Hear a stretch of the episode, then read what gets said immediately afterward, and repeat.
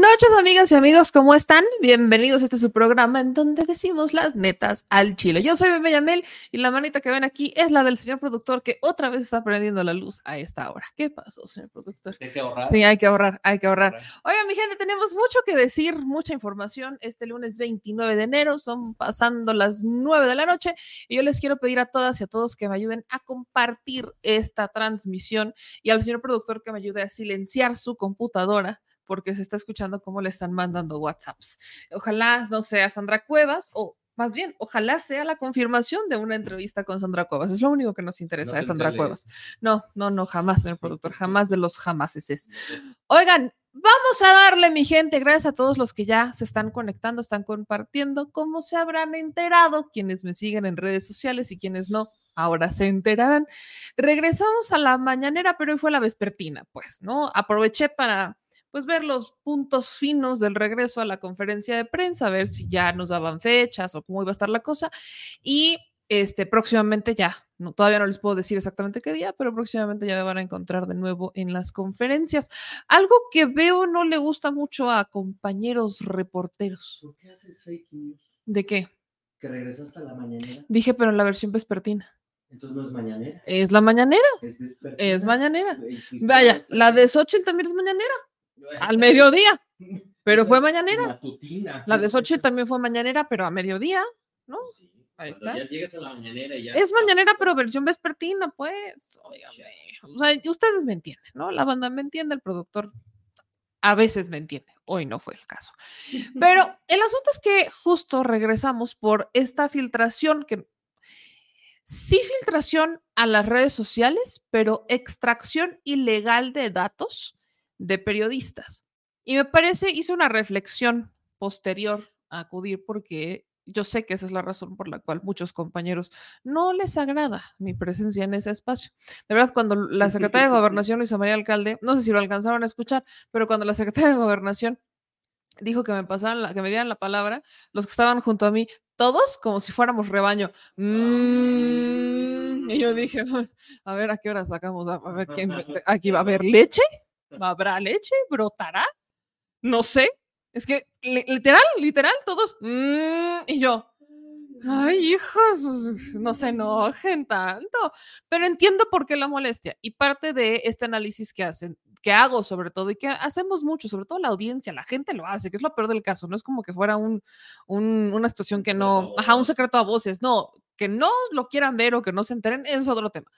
O que fuera la cuestión Ajá, o que fuera, o que estuviera descubriendo el hilo negro. No, no, no. En realidad hay, hay una molestia por parte de los, eh, de, al- de algunos, y no generalizo, aunque luego parece que omiten que digo esta parte. No generalizo, pero sí existe como mucha flojera dentro del gremio. Lo dejaré de esa manera. Pereza, ¿no? Por hacer las cosas.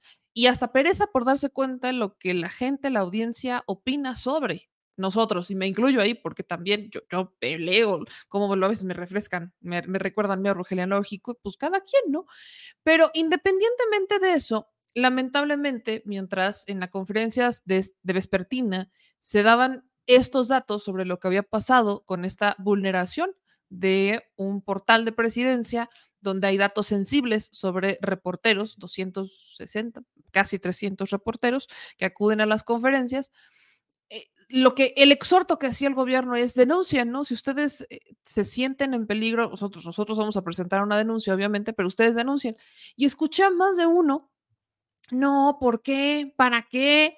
No, ustedes denuncien, lo tiene que hacer el gobierno. Y esa es una expresión que hemos escuchado también en la población. Esa población que quiere que todo lo haga el gobierno y que no quieren tomar acción y no quieren hacerse responsables de absolutamente nada. Ojo, no estoy diciendo que en este caso los reporteros sean responsables de esta vulneración, claro que no, pero por supuesto que cuando tú eres víctima tienes que presentar una denuncia.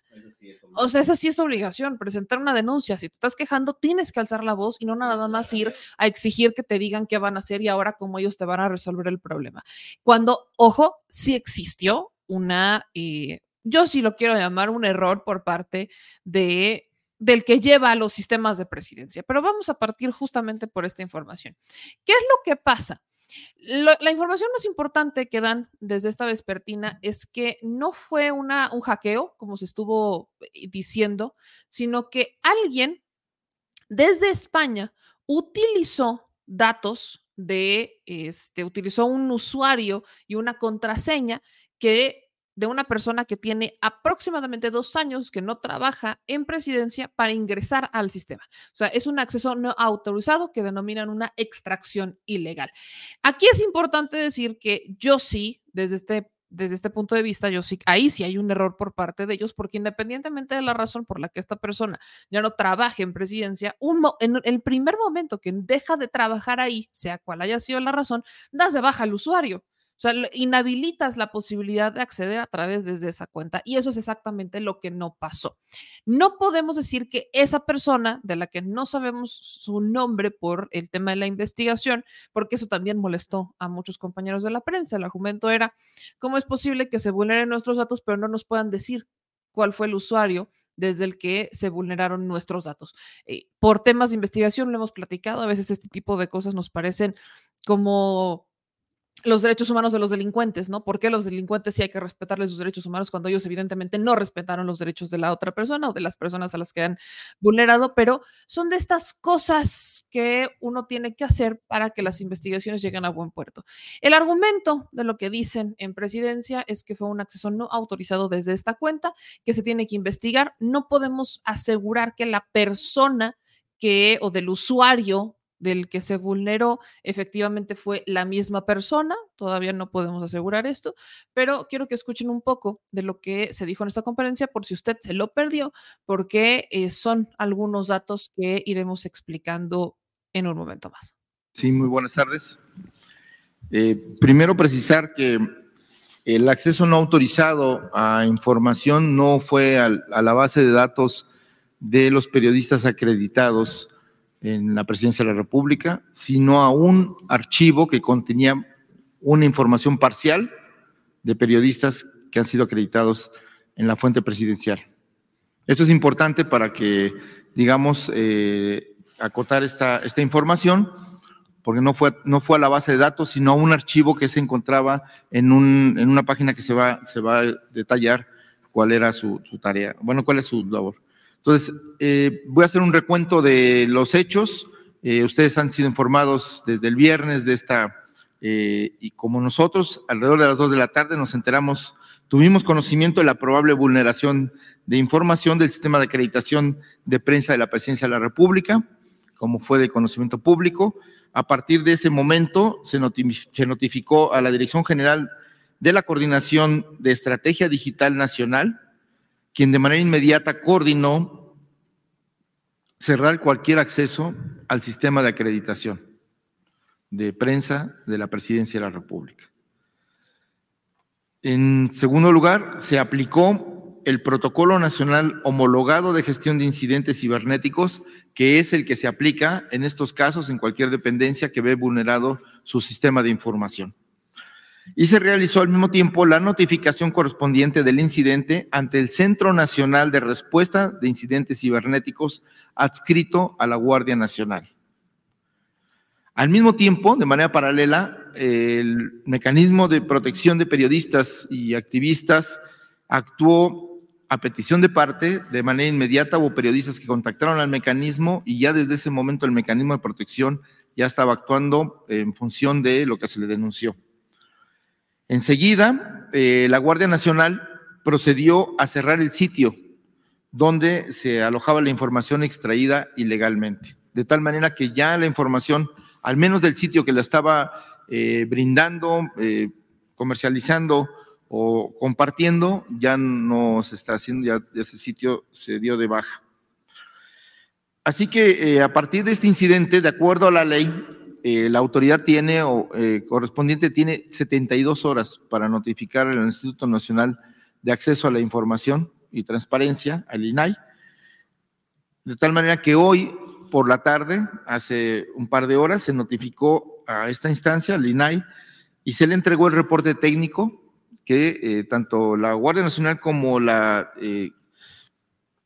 Coordinación de Estrategia Digital Nacional elaboraron respecto a este incidente. Asimismo, de manera paralela, se notificó a todos los periodistas afectados cuyos datos eh, fueron expuestos de manera eh, ilegal y que pudieran sufrir alguna vulneración de sus derechos. En tiempo y forma eh, se hizo esto y de tal manera que eh, el gobierno de México está actuando primero para evitar que se prolifere esa información, en segundo lugar, está realizando la denuncia correspondiente ante la Fiscalía General de la República contra quien resulte responsable por esta eh, extracción ilegal de información de, del sistema de del gobierno de México. Al mismo tiempo, como aquí se va a exponer, el mecanismo de protección de periodistas, pues va a garantizar y proteger la seguridad de quienes sientan y crean que esta vulneración de datos puede afectar su seguridad o su situación personal. Esta es la, información que tenemos de los hechos y bueno, pues lo que podemos señalar en esta, eh, para precisar esta información que se extrajo ilegalmente y, que es parcial, afecta a 263 periodistas que vieron vulnerados sus datos. Aunque en la base de datos hay 309 personas, estaban ahí expuestas, solo 263 había sus datos personales en, su conjunto. Es decir, eh, había 186 credenciales de lector que tenían los datos de domicilio completo. Eh, había 63 pasaportes, uno más ilegible, que no se puede ver el contenido ni la identificación. Había dos eh, currículos, dos CVs que se habían presentado ahí que de manera, pues habían puesto en ese, en ese, en ese sitio, había una licencia de Estados Unidos que un periodista utilizó para acreditar su identidad, una CURP y 10 eh, documentos eh, que había expedido el Instituto Nacional de Migración, que era de periodistas que, de, de, origen extranjero que trabajan en México o que se habían acreditado eh, para participar en, estas conferencias del presidente de la República aquí en, Salón Tesorería. Eh, hay cuatro personas más que solo aparece su fotografía sin ningún dato más, ni su nombre, ni ningún tipo de, identificación, aunque son cuatro fotografías de periodistas que son de, esta, de la fuente presidencial. Estos son los datos que eh, fueron eh, vulnerados, digamos, de estas 263 personas a las cuales se expuso de manera eh, ilegal eh, al, dar a conocer sus datos. Vamos a platicar con Ricardo Valderas, que me, parece muy interesante cómo le dio, justo le dio seguimiento a, la conferencia y sí tiene razón en lo que dice, que, y me incluyo en esa, no, no hay muchos reporteros, y yo incluida, que no, no tenemos conocimiento sobre estos temas de seguridad y de ciberseguridad y de protección de datos y de, estas plataformas y de las buenas prácticas en, este, en tecnologías de información y demás. Y creo que hace falta profundizar un poco más qué es lo que está pasando, porque eh, uno, no es la primera vez que hackearían una, una, plataforma de gobierno, eso ya lo hemos visto, sí pasa, pero aquí estamos hablando que según lo que dice Jesús Ramírez Cuevas, es una extracción, fue una extracción ilegal a través de la cuenta de una persona que trabajó en presidencia desde hace más o menos dos años, habría dejado de trabajar ahí y desde ahí viene eh, que se parte la investigación. Así que le agradezco muchísimo a Ricardo Valdera, se coordina periodismo en Poder Latam y México Leaks para hablar sobre esto. Ricardo, buenas noches, ¿cómo estás? Buenas noches, querida Meme, un gusto estar contigo y con tu, con tu auditorio y pues nada, a tus órdenes aquí para lo que se ofrezca. Pues eh, justo ayúdanos a entender esto, creo que tú tienes mayor conocimiento en el tema que nosotros, al menos que yo. ¿Cómo se da esta situación? ¿Cómo, cuál viste, ¿Cómo viste más bien la lectura? ¿Es tu lectura de lo que dice el gobierno a raíz de esta filtración de datos en las redes sociales, de que la que se enteran el viernes, aunque ocurre el 22 de enero? Mi lectura es que no hay una coordinación entre los diferentes niveles de gobierno. Digo esto porque durante la conferencia matutina de Andrés Manuel se refieren a, cierto grupo de activistas que desarrollaron un, proceso de, leaking en toda América Latina y posteriormente en la rueda de prensa que, que da Jesús Ramírez, pues no, no concuerdan. De hecho, Jesús Ramírez increpa a las personas periodistas a que le hagan esa pregunta a López Obrador, como si no se la hubieran hecho ya desde el gobierno. Eh, por un lado eso. Segundo, eh, que creo que de verdad debemos de procurar que todas las personas que nos dedicamos a la información tengamos nociones un poquito más profundas, no que seamos especialistas, pero que tengamos un poquito de nociones sobre qué implica que pongamos datos, porque recordemos que la Secretaría de la Función Pública en 2017 implementó un buzón para justo filtrar información respecto a mal, mal uso del recurso público, violaciones a los derechos del medio ambiente, corrupción. Y, esto también es un formulario que de hecho necesita el captcha de Google, es decir, se lo dan, le dan toda esa información a Google, una empresa norteamericana, para que después se sistematice en la Secretaría de la Función Pública. Bueno, eso es una debilidad. Ah, no puedes hostear tu información en servidores privativos de esa naturaleza.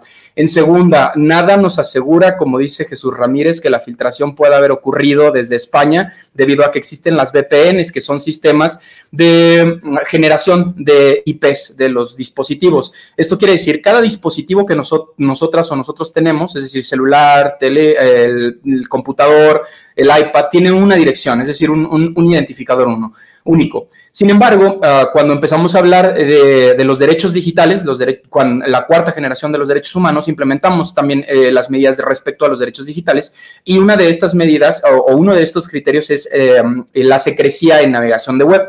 Eh, sin embargo, estas son medidas que el gobierno de México no ha acatado debido a que, por ejemplo, el navegador Tor sigue sin estar activo para ciertas páginas del gobierno, por lo cual obligan a muchas de las personas usuarias que no quieren ser rastreadas en Internet porque su vida está en riesgo, porque son personas investigadoras y porque trabajan temas eh, delicados, es decir, crímenes de lesa humanidad, militarización, ese tipo de, circunstancias, requieren de cierta discrecionalidad al navegar. Entonces tienen que hacer uso de VPNs. Entonces la primera conclusión es esa. No hay una coordinación entre los niveles de gobierno y que creo que requerimos eh, las personas que nos dedicamos a los medios de comunicación en general de mayores esquemas que deberían de abonar eh, desde las oficinas, desde nuestros empleadores y empleadoras, para constantemente estarnos capacitando en qué implicaciones tiene que el periódico tal nos mande a cubrir la mañanera y qué se va a, qué se va a hacer al, al, respecto, porque si bien es cierto que las autoridades actuaron mal en estas circunstancias, desde mi perspectiva, esta es una opinión personal, Ah, no representa ni a la organización donde colaboro, ni mucho menos. Eh, pero creo que lo que debió haber sido eh, correcto en esta circunstancia es iniciar la conferencia pidiendo una disculpa porque se violentaron los, los derechos de la, de la, discreción de los datos de 319 personas específicamente, eh, de las cuales una, ah, por lo menos tras el análisis de la base de datos a la que tuve acceso, era un civil y el hecho de que no esté su, su, acta de nacimiento o su INE o su pasaporte, como es el caso de, las personas periodistas, no quiere decir que no haya información que no se pueda scrapear. Eh, scrapear es un término que se utiliza, un anglicismo que se utiliza para los sistemas de digestión de datos o reconocimiento de caracteres. Ah, es decir, es información, hay información de estas personas, aunque no fueran todas periodistas, solo lo vuelve más alarmante porque son civiles y no deberían de estar expuestos, desde mi perspectiva. Y otro, otro aspecto alarmante es que hay varias personas adheridas al Mecanismo Nacional de Protección a Periodistas y Defensoras de Derechos Humanos, uh, que ya habían, habrían sufrido levantamientos, acoso, violencia física, violencia verbal, persecuciones, difamación. Algunas personas, eh, hay algunos periodistas que incluso fueron encarcelados ilegalmente durante el periodo de Felipe Calderón. Y, bueno, no, no, no, hubo una respuesta proactiva por parte de las autoridades previo a esta entrevista y a la que tuve con Adriana Buentello. Ah, estuve en comunicación con Frida Guerrero, que también fue víctima de esta filtración. Y, bueno, ella intentó presentar una denuncia ante la FEADLE y la FEADLE le pidió llevar la filtración, es decir, que comprobara que había sido víctima del delito. Y es mm, como no, esta es la segunda mentira de Jesús Ramírez, no hubo una actividad de, buen acceso o de acceso universal a todas las personas afectadas. Ah, pueden hablar, con Frida Sofía, está en redes sociales y ha intercambiado mensajes conmigo y con Adriana Buentello al respecto. Y, bueno, esta es la experiencia. No hubo una atención inmediata. Ah, aún seguimos sin saber si es la base de datos completa. Lo que encontramos es un JSON, es, es una manera de sistematizar datos que es en donde están por orden eh, medio de comunicación, número de teléfono, correo, carta de presentación y como archivos anexos tenemos fotografías, es decir, una carpeta con fotografías y otra carpeta con documentos oficiales, ya sea el documento con el cual las personas solicitaron acceso a presidencia o el documento con el cual se acreditaron para la conferencia matutina. Toda esta información eh, se encuentra pululando en la web porque el hecho de que hayan dado debajo el acceso a la versión alfa del sistema de alimentación del formulario no quiere decir que ya no esté en Internet. De hecho, vimos dos medios de comunicación violando la ley de datos personales, publicando información confidencial o por lo menos eh, confidencial en términos de solo las personas propietarias de esa información pueden ah, decidir si lo hacen público o no. Y bueno, estamos frente a una, eh, a una comisión de un delito por parte de las autoridades que lejos de ser humildes y de reconocer el error, Ah, trataron de escudarse en estamos eh, haciendo lo posible, estamos un montón de pretextos. Entonces yo creo que eh, ahora lo que debería de, debería de preocuparnos es que todas las personas que asistieron a la mañana deberían de estar adscritas al Mecanismo Nacional de Protección a Periodistas, porque ya hay casos de personas que no estaban en la lista, por ejemplo, a la que tuvimos acceso a la mayoría de las personas, personas que hacemos análisis de datos, Ah, el caso de Luis Guillermo Hernández, el, periodista Luis Guillermo Hernández es uno de ellos, eh, quien hace público en su Twitter que le hablaron por teléfono para decir que habían filtrado información. Sin embargo, él no aparece en la lista que, a la que yo tuve acceso. Entonces, a mí me hace creer, debido a que el JSON es un formato eh, incompleto al, al que tuvieron acceso todas las personas, que se puede tratar de una exfiltración. Esto quiere decir que las personas que se dedican a comercializar de manera ilegal con este tipo de datos, lo que hacen es subir por fragmentos las bases de datos. Entonces, ah, las personas tienen que complementar el código con el cual se lee eh, esta, esta, sistematización de datos. Ah, hasta el momento eh, tenemos eh, a ciencia cierta el el, conteo general, es decir, es que se filtró información de 319 personas, entre ellas una persona civil. Eh, las demás personas no se configura su, calidad, simplemente se, se, asume que son periodistas porque están en una lista que originalmente almacenaba información de periodistas. Y los documentos eh, que, que hace, hacen públicos como documentación anexa contenían RFC, tipo de acreditación, cargo, teléfono, lugar de trabajo, dirección de vivienda, clave de lector. Esto hasta el INE tiene comerciales del por qué no debe de ser público.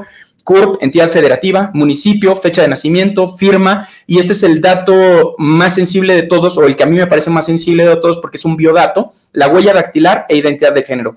La huella dactilar, eh, bueno, la, hemos utilizado todas las personas que tenemos eh, teléfono celular, por ejemplo, para activar nuestras cuentas bancarias. Ah, esto lo, vuelve un dato súper sensible y que deberían de haber ya presentado una denuncia a nombre de todas las personas. Eh, yo en este sentido sí creo que la responsabilidad recae sobre quien cometió eh, el ilícito, que es el, gobierno federal, debieron haber ah, notificado a las autoridades y no lo han hecho de tal manera. Eh, entonces, bueno, ahora mismo, debido a la confidencialidad de esta información, personalmente solo pude corroborar que había cuatro personas adscritas al Mecanismo Nacional de Protección a Periodistas que además habían sido víctimas de esta filtración de Aquí hay, vamos a, digamos, a comparar un poco, porque justo lo que le dice Jesús Ramírez Cuevas es que son 264 personas las que están en esta lista, y cuando yo justo le pregunto del RFC, él dice que no, que no fue el RFC, sino que de la CURP ahí sacaron la homoclave, o sea, la sacan los datos de la, lo que vendría siendo la RFC sin la homoclave, que son los datos que circularon. Lo que dicen también de dónde salen y le llaman una extracción ilegal es que usaron la cuenta de un exfuncionario de gobierno que tenía acceso, que habría dejado de trabajar aproximadamente hace dos años. ¿Qué es lo que pasa? Eh, me queda claro que esa no es una buena práctica, porque cuando una persona deja de trabajar en algún lugar, la razón que sea cual haya sido, inmediatamente tienes que quitar ese acceso. ¿Qué es lo que pasa ahí? Eh, me queda claro que ahí está el, principal este, error, si lo quieren ver así, o donde entra la falla por parte del gobierno al pues dejar abierta esta posibilidad de que cualquiera pudiera utilizar esa contraseña por no haberla retirado. Y además aquí es donde quizás muchos nos confundimos porque dicen que estos fueron datos que se sacan ilegalmente de una plataforma de la preprogramación, o sea, no es como la buena buena, sino que es una que usaron como tipo espejo. Ahí quizás muchos nos enredamos un poquito. ¿Me podrías ayudar a explicar esa parte? Sí, mira, cuando estás desarrollando una nueva herramienta digital, tienes versiones alfa, beta, gamma, que no necesariamente son la versión final, pero son especies de respaldos. Personalmente tengo muchas aplicaciones que no he borrado, pero que ahí existen. Y vamos a, a ser justas y justos con, con el gobierno federal. Aun cuando hayan eliminado ese acceso, hay software eh, especializados en descifrar caracteres, es decir, pueden correr anómalamente a todas las posibilidades de acceso. Quiere decir que pueden adivinar uh, tanto contraseña como el usuario. Uh, aún cuando hayan eliminado este usuario, no existe el, el, riesgo cero en Internet, no existe. Sin embargo, claro que es una práctica de higiene eliminar todas las personas usuarias que ya no están siendo, uh, digamos, funcionales en, tu esquema.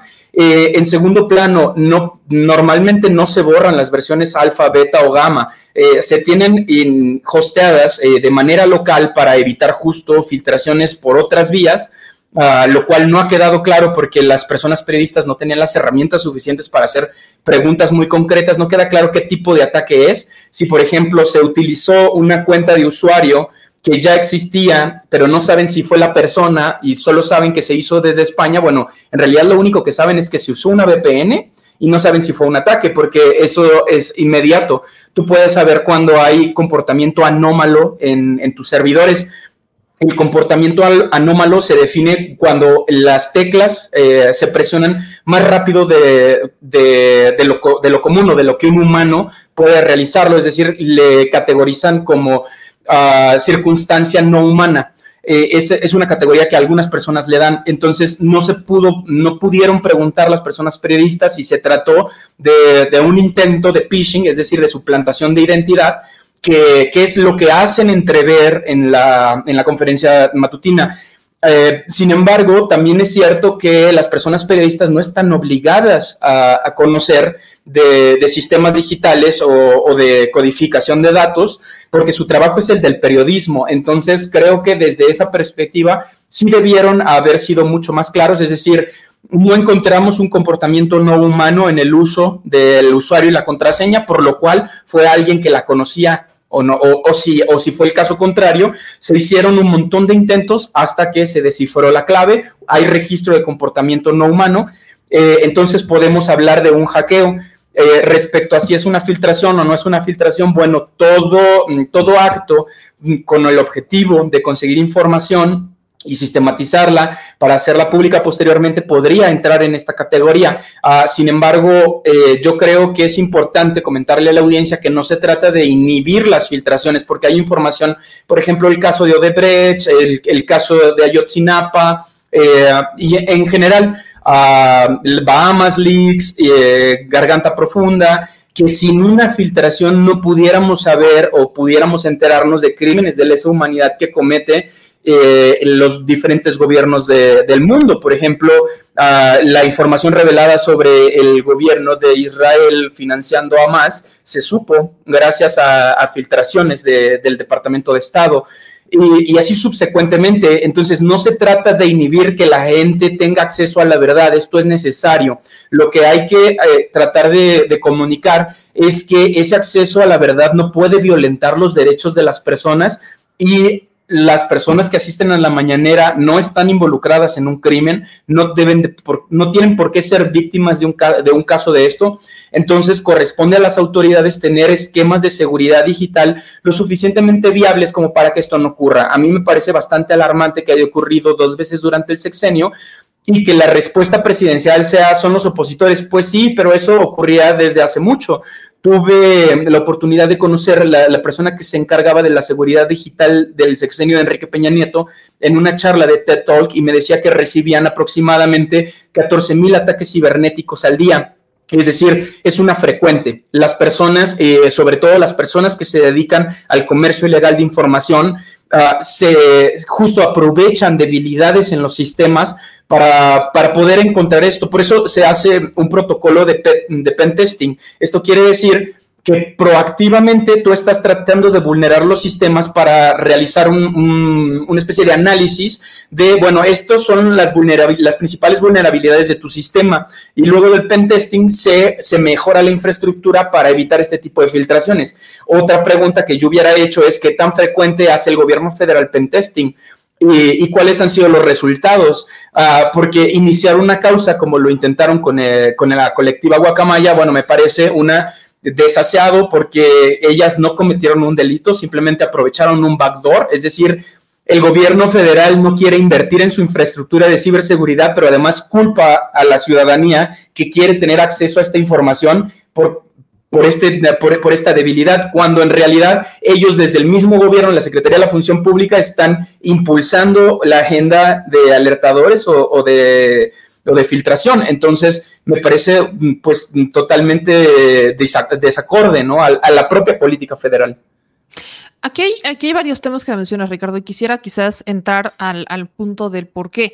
El gobierno dice que se tiene que investigar, ellos eh, de hecho presentan, nos dan a entender que apenas van a presentar las denuncias correspondientes ante la fiscalía, aunque el hecho ocurre, o sea, nos enteramos del hecho el viernes, ellos eh, al enterarse por las redes sociales identifican que eh, la, la filtración, o más bien el el, la extracción ocurre el 22 de enero, que no se habían dado cuenta justo porque utilizaron un acceso que tenía posibilidad, que tenía la contraseña y todo, entonces nunca les alertó ni nada, y se enteran después. Entonces, en esta denuncia dicen, bueno, se van a tener que deslindar responsabilidades, todos estamos investigados, Jesús está siendo investigado, eh, los de red están investigados, todos están siendo investigados por parte de esta, serán investigados por parte de la Fiscalía General de la República. Pero bien dice lo que es importante, no es la primera vez que pasa, y si nos vamos a la historia de hackeos de datos personales, bueno, nos encontramos con el INE, ¿no? ¿Te acordarás cuando se filtraron estas bases de datos con el padrón. Eh, fueron dos veces, una eh, cortesía de Movimiento Ciudadano y otra cortesía del PRI. Eh, entonces, ¿qué es lo que pasa para entender esto? ¿Qué, ¿Por qué estos datos, por qué nuestras credenciales de lector, por ejemplo, son eh, negocio para algunos que decían sacarla. O sea, ¿cuál es, qué es lo que está atrás? Me queda claro que podría haber muchos motivos, pero ¿cómo podríamos entender que está este interés por los datos personales de simples ciudadanos, en este caso periodistas o en el caso del padrón electoral? ¿Cuál es el interés detrás de filtrar esta información? Eh, me voy a ir despacito porque este ejemplo que pones es Perfecto. Me hubiera gustado que alguien lo abordara durante la conferencia de esta tarde. Cuando Movimiento Ciudadano contrata los servicios de Amazon para hostear la base de datos de todo el padrón electoral, dejan un backdoor abierto lo cual no quiere decir que el uso de este sistema sea débil, sino que no supieron usarlo, nunca lo reconocieron, no hay nadie en la cárcel, no, eh, eh, esto no solo tenemos una gran historia de violación a los derechos uh, digitales y a, y a los derechos de la confidencialidad de nuestros datos, sino también tenemos una historia de impunidad.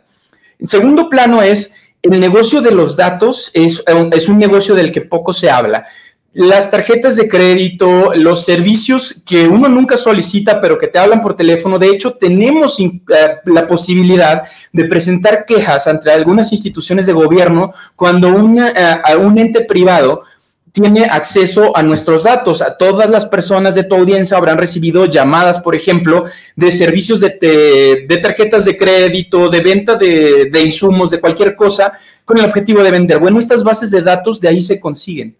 Ah, pero no solo eso, existe también negocio criminal detrás de, de, todo esto. Hay falsificación de documentos que, con los que se hace uso del tráfico de personas, por ejemplo, Uh, y es por eso que a mí me parece tan alarmante que existan, por ejemplo, registros de huellas dactilares, todo lo que son biodatos, pues no es como la credencial per se, ¿no? Que la puedes, simplemente tramitas otra, pero pues cómo te arrancas el dedo para que ya no tengas huella digital, ¿no? Eso no es posible. Hay, datos que ya no se pueden modificar, entre ellos los biodatos, el iris, el, la huella dactilar, eh, el, registro facial, que son datos que, por ejemplo, utilizan los bancos. Los bancos también, uh, en su política, cuando es el, uso de, datos, nunca dicen que no van a comerciar con tus datos. El escándalo Cambridge Analytica, meme, es justo esto, y, me gustaría que la audiencia pudiera hacer una reflexión profunda a, uno de los hombres más ricos del mundo casi se le acaba el negocio y casi termina en la, eh, preso justo por comerciar, por comerciar ilegalmente con nuestros datos personales para, eh, con el objetivo de influir en las elecciones. Es decir, lo que hacía uh, Facebook era utilizar todos los datos del formulario que tú, que tú llenas en redes sociales para generar perfiles y vendérselos a los políticos y decirles, bueno, tu público es este, el padrón electoral tiene este rango de edad, entonces tú le tienes que hablar a estas personas y este es el perfil de las personas. Si tú generas además publicidad constante, cada que estás haciendo el, scroll en las redes sociales, te van a aparecer... Uh, cosas que a ti te gustan y ahí vemos claramente, por ejemplo, el, uso de, este tipo de información. Se volvió viral la, jirafa de Ciudad Juárez y ahora vemos a Xochitl montada en un jeep yendo a visitar a, la jirafa. Bueno, esto no es más que consecuencia de un análisis de, flujo de información en redes sociales.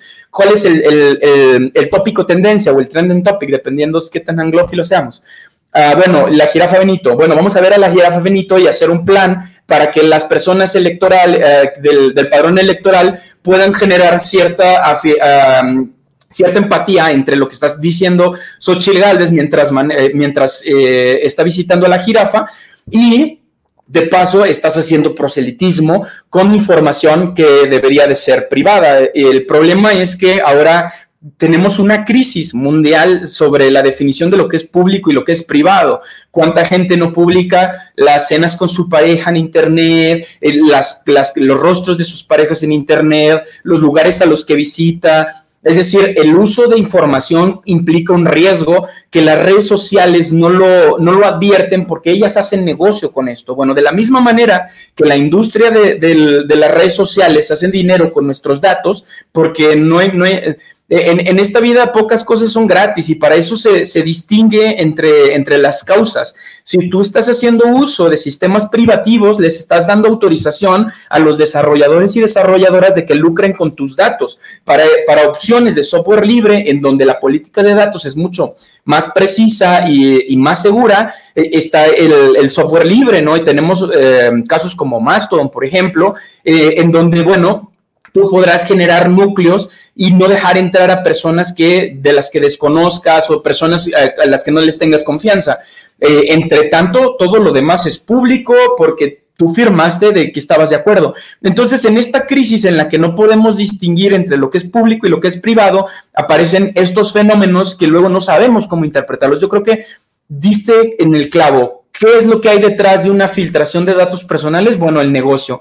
Ah, habrá que ver a quién le interesa tener datos personales de 319 personas, la gran mayoría a periodistas y entre ellos periodistas que estaban en riesgo, meme.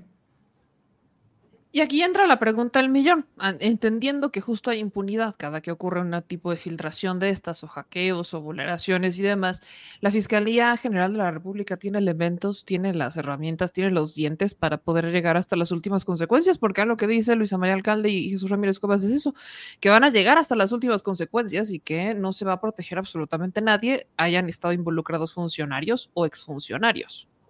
Yo siempre prefiero ser historiador que profeta, meme. Pero lo que sí te puedo decir es que si lo que dijeron como tal es lo que es, no hubo un registro anómalo para acceder a la base de datos. Ah, lo cual no, quiere decir que no haya más información, ojo, ¿no? Pero sí fue una persona. Si esta persona o, o, este grupo de personas a las que podían tener acceso a esa contraseña se compartió, ¿cómo se compartió? Es decir, hay elementos suficientes para dar con la persona. Sin embargo, hay otro elemento que a mí me pone a dudar, que es el que hayan dicho que el servidor al que tuvieron, eh, del que tuvieron acceso al servidor del gobierno era de España. Esto quiere decir que usaron una VPN. Eh, eh, tenía todo el objetivo de extraer.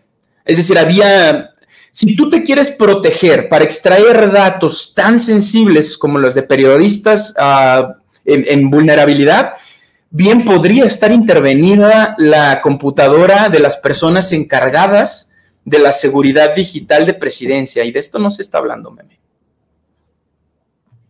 Eso me preocupa porque justo lo que dice el gobierno es no fue hackeo, sino que fue una extracción ilegal.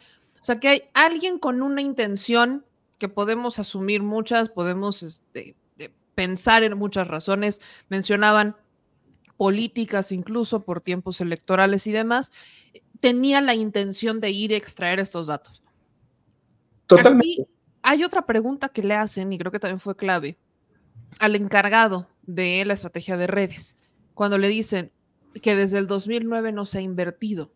Y él responde que no necesariamente invertir más quiere decir mejorar la seguridad. O sea, le daba la razón que desde el 2009 no se ha movido un peso en el presupuesto para la infraestructura digital. ¿Cómo ves eso? Mira, yo puedo estar de acuerdo en que no necesitas eh, hacer una inversión para mejorar la seguridad digital, pero entonces necesitas un plan, necesitas haber llegado a la conferencia con un no necesitamos inversión porque se hacen pen testing cada 15 días. No necesitamos inversión porque tenemos ciberpatrullajes cada, cada semana o de hecho yo lo haría todos los días porque pues tengo un departamento especializado para eso, ¿no?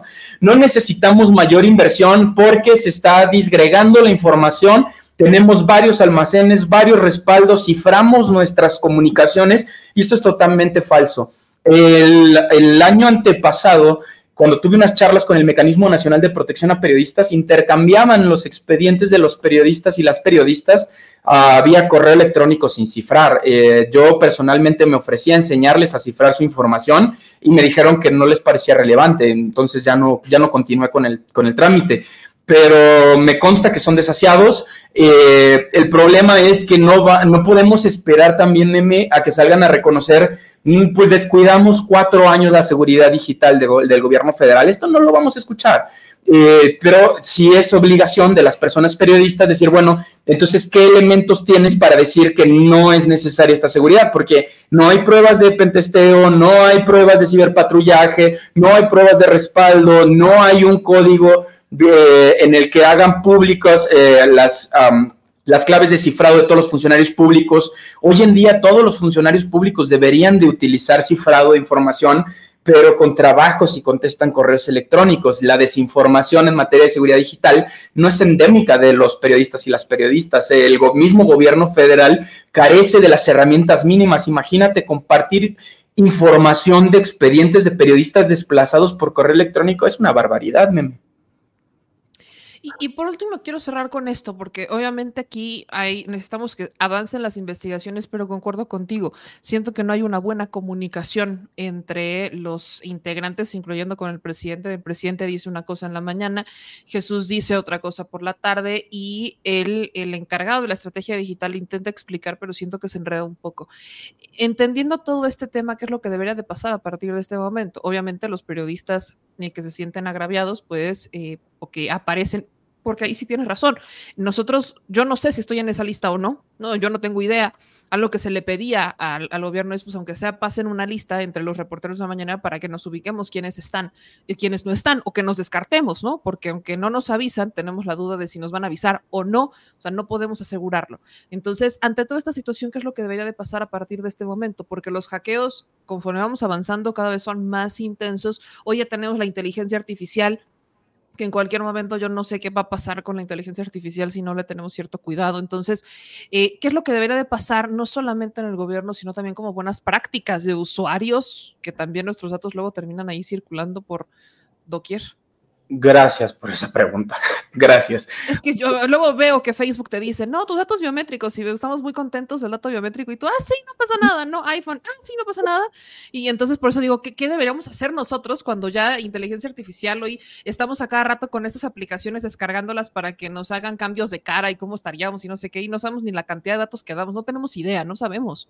¿Qué podemos hacer sin ayuda del gobierno? Cambiar todos nuestros correos electrónicos, cambiar toda la documentación que esté relacionada con el, um, con el registro a presidencia, solicitar a nuestros medios de comunicación que nos ayuden a presentar eh, denuncias respecto al mal uso de nuestros datos personales, asimismo tomar medidas eh, en lo familiar, avisar a nuestras familias respecto al hecho y, comunicar de la manera más asertiva posible que nuestra seguridad digital está en riesgo, por lo que cualquier llamada telefónica, correo electrónico, mensaje por cualquiera de las plataformas que digan ser nosotros o nosotros o nosotras, uh, se pongan en tela de juicio en tanto no se llegue a un resultado pericial por parte de las autoridades. Uh, personalmente, yo avisé a mi familia, les dije, presidencia no, no tuvo cuidado con el manejo de los datos personales.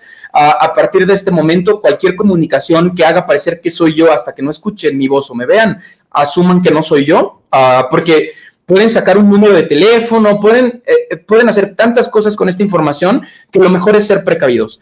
Eh, posteriormente, tratar de que las autoridades, eh, por, pues, tengan un acto de, humildad y adhieran a todas las personas listadas, no importa que esa base de datos esté incompleta, insisto, ya con un caso, ya no es un caso cero, con un caso que no esté en la lista original, pero que públicamente diga que se le buscó, quiere decir que hay más datos. Entonces, en tanto que, por ejemplo, el periodista Luis Guillermo Hernández no salga a decir, bueno, a mí me, me avisaron mal o no era, o sea, que, que se desdiga, uh, entonces podemos seguir hablando de que esta información puede ir creciendo.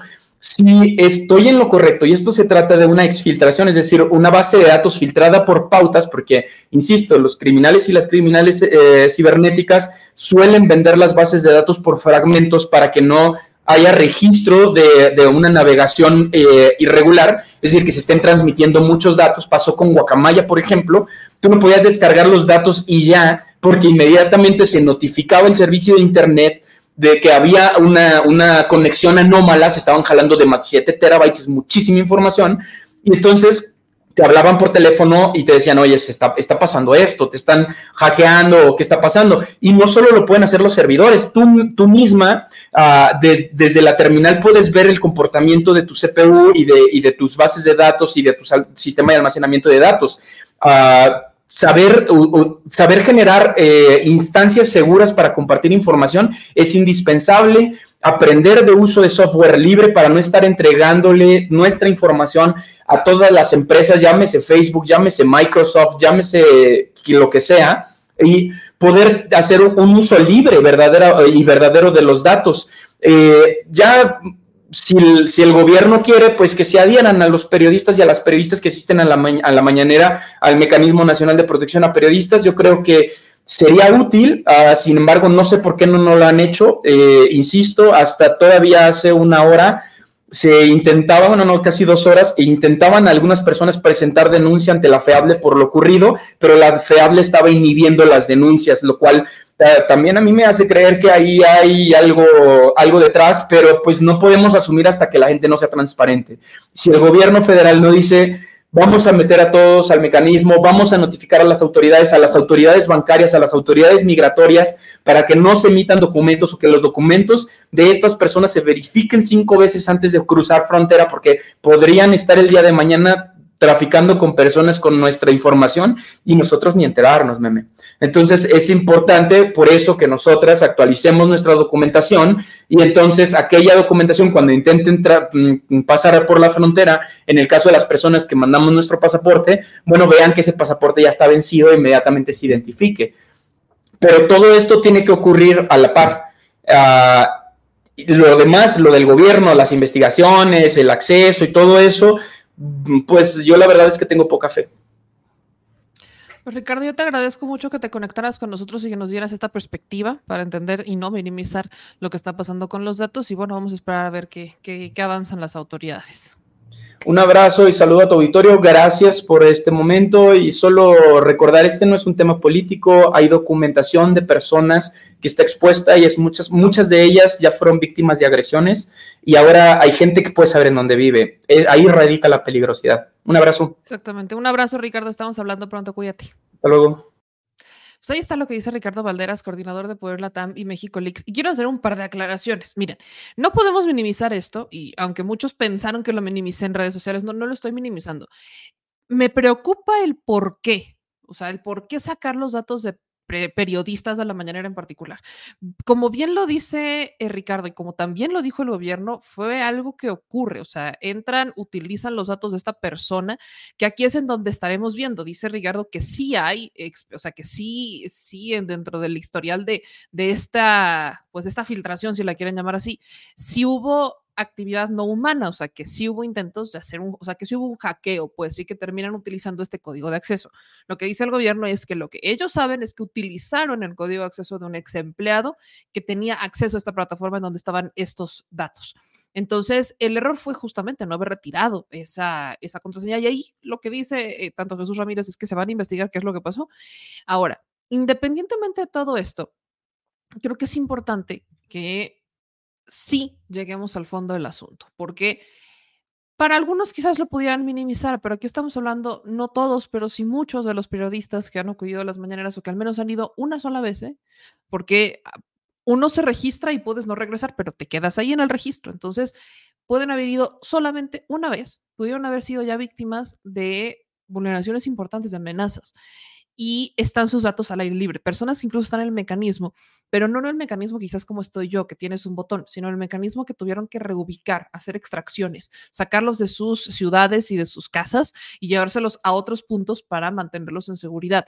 Este tipo de personas que tienen, o sea, que cambiaron una identificación o que están dentro de esta etapa del mecanismo y que sus datos pudieran estar ahí circulando en las redes, por supuesto que representa un agravio hacia sus datos personales. Entonces, ese es el punto, pero cuando vemos lo que pasó con el INE, y cómo se filtró el padrón electoral y no hubo mayor empache y no hubo ningún tipo de sanción ni al Movimiento Ciudadano, ni al PRI, ni al propio Instituto Nacional Electoral por no cuidar nuestros datos, pues evidentemente volteas a ver un antecedente y dices, bueno, ¿qué, certeza tenemos de que algo pueda pasar así. Y si estamos hablando de los datos de personas de la mañanera, ¿qué nos podríamos esperar, por ejemplo, ahora en un proceso electoral del INE? Está el caso Cambridge Analytica de cómo se han utilizado estos datos a través de las redes sociales para, eh, pues, bombardearte con contenido e incidir en el voto. Eso está pasando, eso ha pasado. Y si nos vamos a un punto también adicional es la fiscalía, que es lo que yo puse sobre la mesa en la conferencia. La fiscalía, ¿qué garantías tiene de que realmente va a acompañar el caso? Porque como una persona que ha ido a denunciar, supuestamente acompañada por el mecanismo de protección, el mecanismo de protección cuando va llegando contigo, porque si te acompaña y te dice, no, ¿qué hora vas a llegar? Te veo ahí, etcétera. Cuando llegas a presentar la denuncia ante la Fiscalía General de la República, los de la Fiscalía es como de, ¿tú qué haces aquí? Y sacan al, abogado o al representante del mecanismo de protección. Entonces, ¿para qué va? O sea, no te va a acompañar, ¿para que te acompañe a la entrada? Ah, pues, ¿Para eso que vaya mi mamá? me acompañe a la entrada y hay que me deje. Pero el problema es que no hay un acompañamiento, no hay una asesoría, no hay una, eh, no hay una guía durante todo el proceso de denuncia. Y estás a la buena de Dios de la fiscalía y a ver si todo bien en casa, ¿no? Ese es el otro boleto, que aquí ya depende de la fiscalía y así que me pregunten, híjole, meme, ¿tú confías en la fiscalía? No. De hecho, en mi reporte del mecanismo he dicho más de una vez que no confío en esta fiscalía, ni en esta, ni en las procuradurías pasadas, ni en, o sea, es muy complicado confiar en una fiscalía justamente por eso, porque nunca terminas de saber cuándo son, eh, cuando realmente tienen ganas de hacer algo o cuando solamente te dan la vuelta. Ese es el tema con todo esto. Entonces, no hay que minimizarlo, hay que escuchar todas las voces y hay que estar pendientes de lo que pasa con eh, estas investigaciones, porque pues cada quien tiene que deslindar responsabilidades y no hay que minimizar el tema. Pasando de los periodistas, ahora nos vamos a las mañaneras. El presidente Andrés Manuel López Obrador pues hoy reacciona, ¿no? Le pida a Xochitl Galvez que haga unas ciertas, eh, pues, ¿qué, es lo que podría decir Xochitl? Como que le da unas recomendaciones. Eso es lo que pasa. Se estrenan las mañaneras de Xochitl Galvez este lunes 29 de enero, medio atropellado el tema. ¿Por qué? Xochitl Galvez dice, el, nosotros nos enteramos el viernes en la tarde, ¿no es cierto? Jueves, que habría mañaneras de Xochitl Galvez esta semana y durante tres días, por semana. A Xochitl le preguntan el viernes y Xochitl Galvez como no sabiendo del tema, ¿no? Como de no, todavía no sé, estamos viendo, déjenme checar, la, la, la. Llega el lunes y muchos nos quedamos con la idea de que no habría conferencias, porque ni siquiera la gente cercana a Xochitl Galvez te daba pues como luz verde del tema. Pero ya resulta que llega el lunes 29 de enero y que está atascado de medios de comunicación. Medios, y digo atascado de medios, pues medios de televisión, radio y prensa escrita. No había medios que cuestionaran a Xochil Gálvez como por cuestiones que normalmente se le cuestiona, tipo la casa, eh, su patrimonio, empresas, etc. Y solamente vi quizás a reporteros o reporteras más afines a su proyecto, que no es que esté mal, adelante, todos tenemos nuestro corazoncito, lo más importante es decirlo. En esta conferencia, Xochitl se avienta 38 minutos de conferencia, pero previo a esto, el presidente Andrés Manuel López Obrador pues le había echado como sus consejitos. Y uno de estos es que Xochitl Galvez, ¿por qué no dice cómo combatir a la dictadura de Andrés Manuel? Porque si se acuerdan que uno de los discursos más fuertes que trae ahorita la derecha y que ha traído desde hace 6, 12 años más, es que AMLO es un dictador y que es un peligro para México. Vamos a escuchar un poco lo que el presidente Andrés Manuel López Obrador pues, le recomienda a Xochitl Galvez que diga en sus mañaneras uno de los temas de los que podría hablar, que obviamente no tocó Xochitl en sus mañaneras. Ya está una candidata, va a ser una mañanera. Sí. Sí. Pues por lo mismo. Más también aprovecho para decirle a la candidata que no vaya a ser que eh, este solo se dedique a atacarnos. Tiene que presentar propuestas, que nos diga qué es lo que propone, cómo enfrentar a la dictadura de Andrés Manuel, cómo enfrentar el populismo.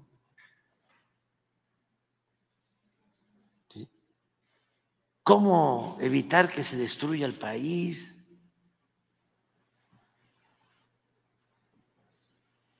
cómo lograr de que llegue la inversión extranjera que no está llegando, cómo crear empleos,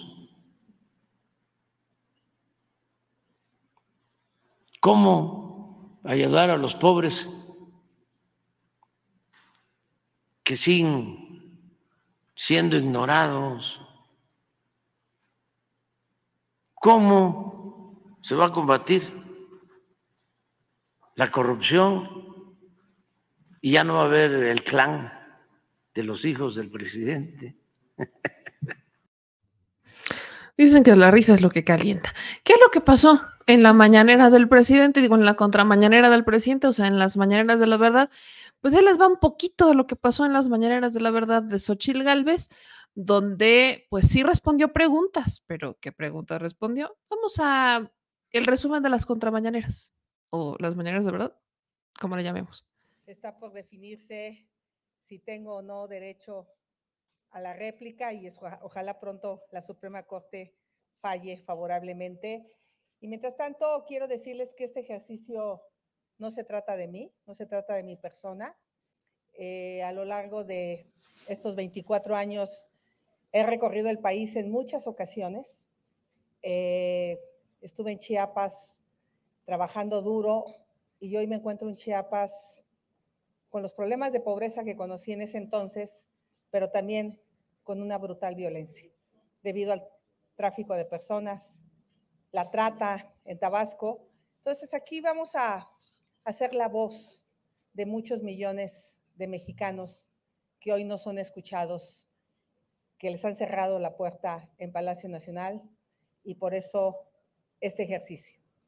Bienvenidas todas y todos a este ejercicio de comunicación para defender la verdad, el cual se realizará tres veces a la semana, a las 10 de la mañana y solamente será en periodo de intercampaña.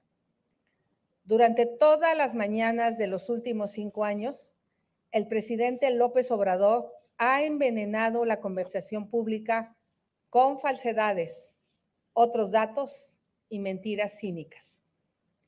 De acuerdo a una rigurosa investigación de la consultora SPIN, desde diciembre del 2018, el presidente ha dicho más de 130 mil afirmaciones falsas, engañosas o que no se pueden comprobar.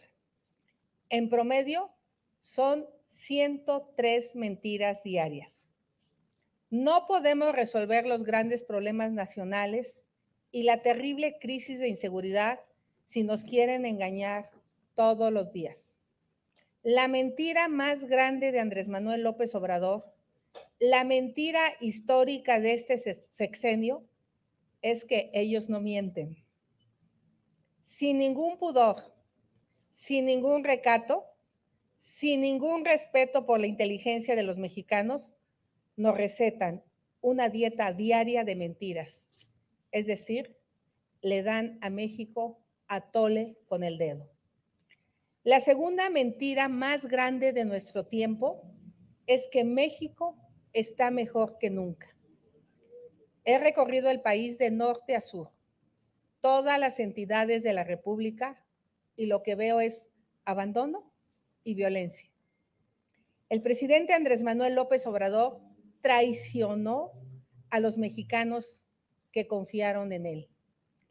López Obrador traicionó a las madres buscadoras de Sonora que dejó sin apoyo ni solidaridad para buscar a sus hijos.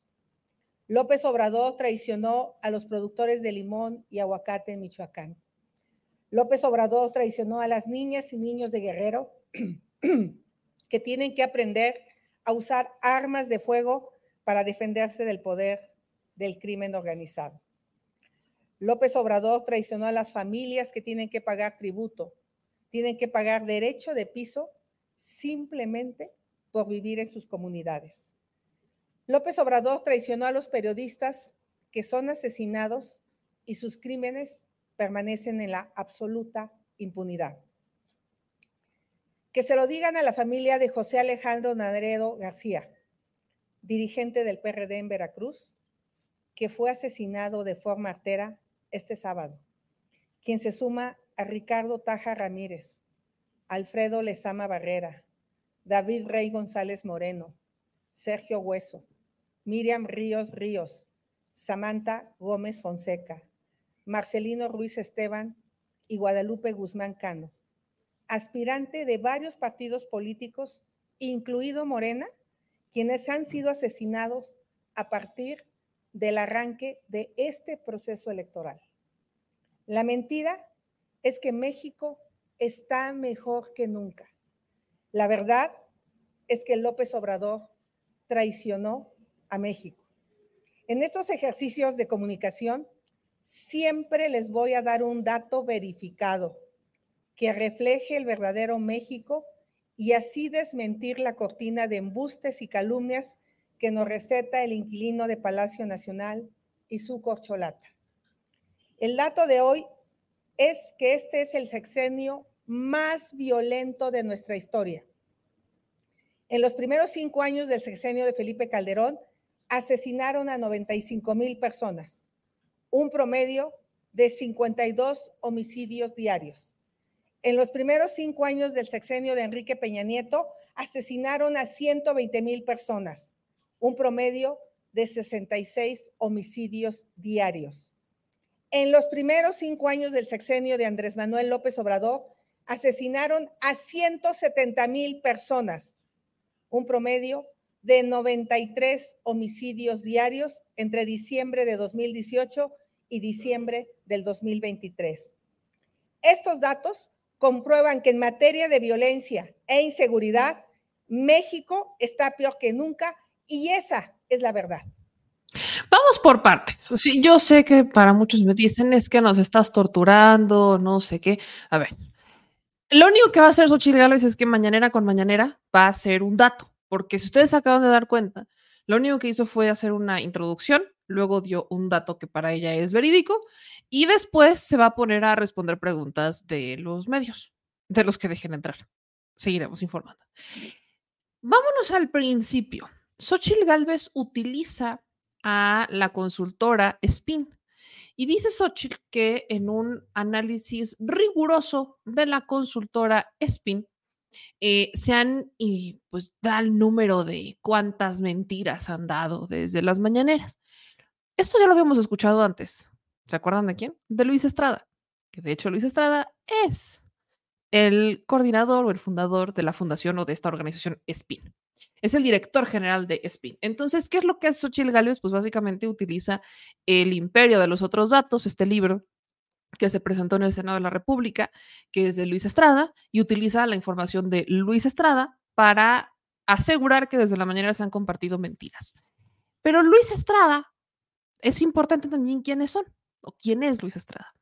Luis Estrada trabajó no solamente en el gobierno federal, sino que en qué gobierno federal. Vamos a leer un poco de quién es Luis Estrada, que está compartido en la propia plataforma de SPIN.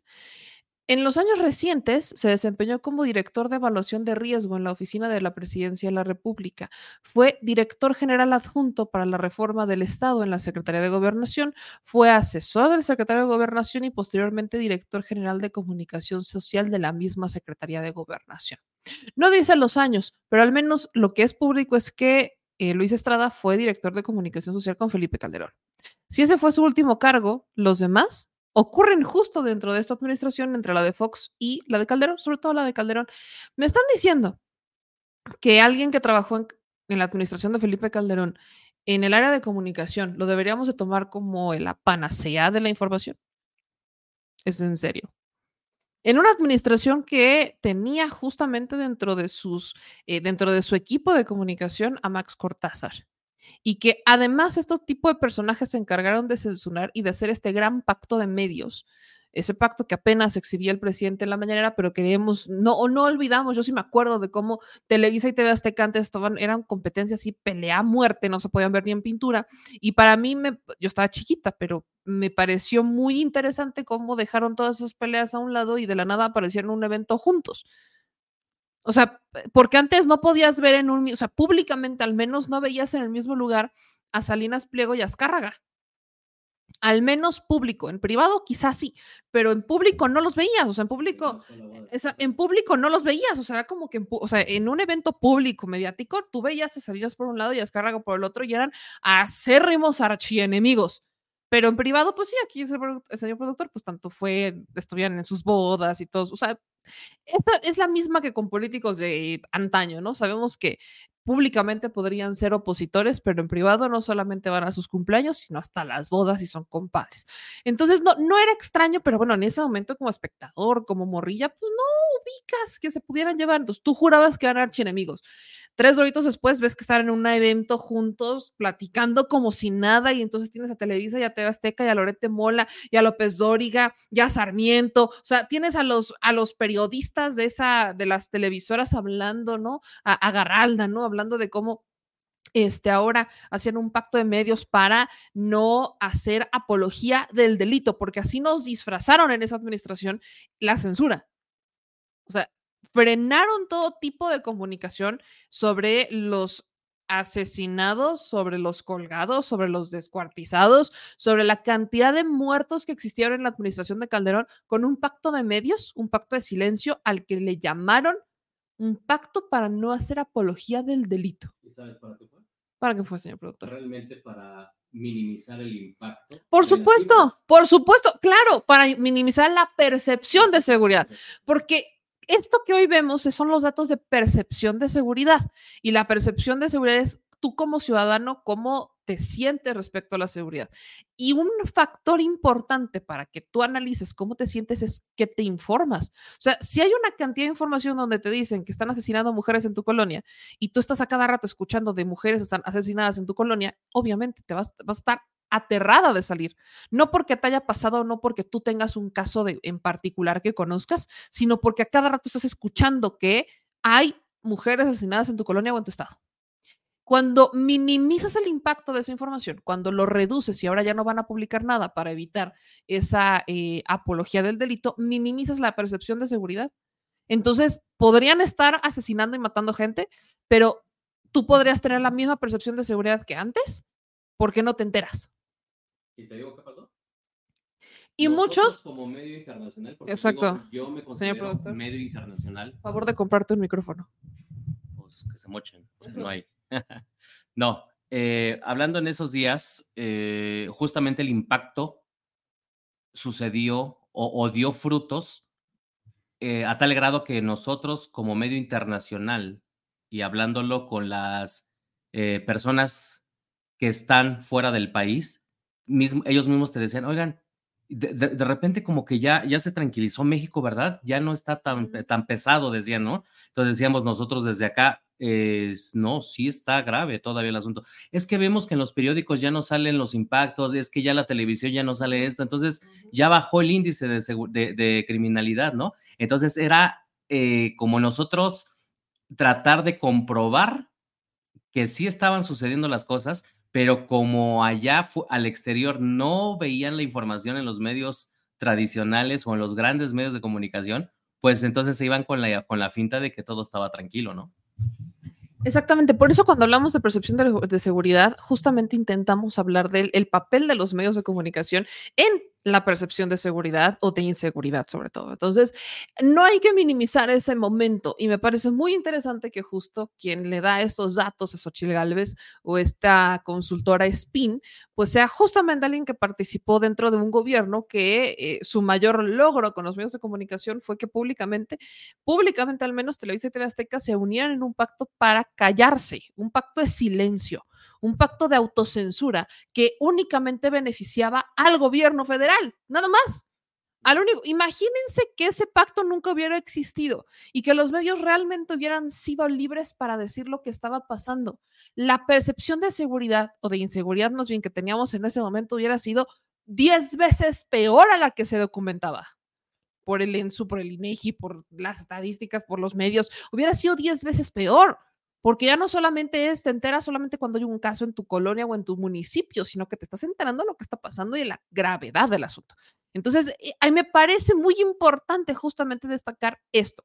Pero ¿qué otra cosa también es importante? Xochitl Galvez dice que este gobierno ha sido el más violento. Y eso fue lo que hoy también se tocó en la mañana del presidente con Jorge Ramos en su visita anual. No, porque ya sabemos que Jorge Ramos hace una visita anual y siempre es a inicios de año. Entonces, es la, en la visita anual programada de Jorge Ramos, eh, y lo digo completamente sarcástica, pero sí súper programada, Jorge Ramos vuelve a hacer este cuestionamiento de seguridad. Y aquí, y lo va a seguir haciendo, ¿eh? Porque, y, y miren, creo que aquí es donde entra esta maravilla. Cuando vemos en la oposición decir que de este lado hay censura y que de este lado del gobierno federal hay eh, ataques a los periodistas y que no los aguantan y que no lo toleran que le pregunten, tienes a un solo periodista que me encantaría que fuera más este, del estilo, del tipo de Jorge Ramos, que va a las mañaneras, que se presenta y que pregunta en las mañaneras. ¿Qué brincos diera uno por ver a López Dóriga ahí, desempolvarse, sacar sus calcetines más coquetos e ir a la mañanera. Brincos era uno de ver a Loret de Mola llevar el caso del clan, ¿no? De los hijos del presidente a la mañanera. Brincos era uno por ver a López Dóriga o a Loret de Mola hacer esto. Lo hace Jorge Ramos y eso se celebra, nos guste o no su estilo, eso ya cada quien es muy respetable, pero en el marco de la libertad de expresión, esto es justamente lo que uno espera uno espera no solamente el boletín, uno espera no solamente que el gobierno le abra la puerta a los que le caen bien, sino que vayan aquellos que lo cuestionan desde su perspectiva, que es Jorge Ramos. Y ahí es donde tumbas toda esta narrativa de la oposición donde dicen que hay censura, que no hay tolerancia, que no los dejan pasar. Ahí está Jorge Ramos. ¿Por qué si Jorge Ramos puede entrar a la mañanera? Y no me van a decir que Jorge Ramos es simpatizante del presidente, por favor. ¿Por qué si a Jorge Ramos lo dejan entrar a la manera, ¿por qué no va López Dóriga? ¿Por qué no va Loret de Mola? ¿Por qué no van ellos? Vaya, ni siquiera Latinos es capaz de mandar un corresponsal y están acreditados. Me parece sorprendente que ni siquiera vayan. Es, es, realmente increíble, pero retomo este extracto de la mañanera porque justamente Jorge Ramos le cuestiona al presidente lo que hoy Xochitl Gálvez presentó en su mañanera como su dato de la verdad, que es el tema de seguridad.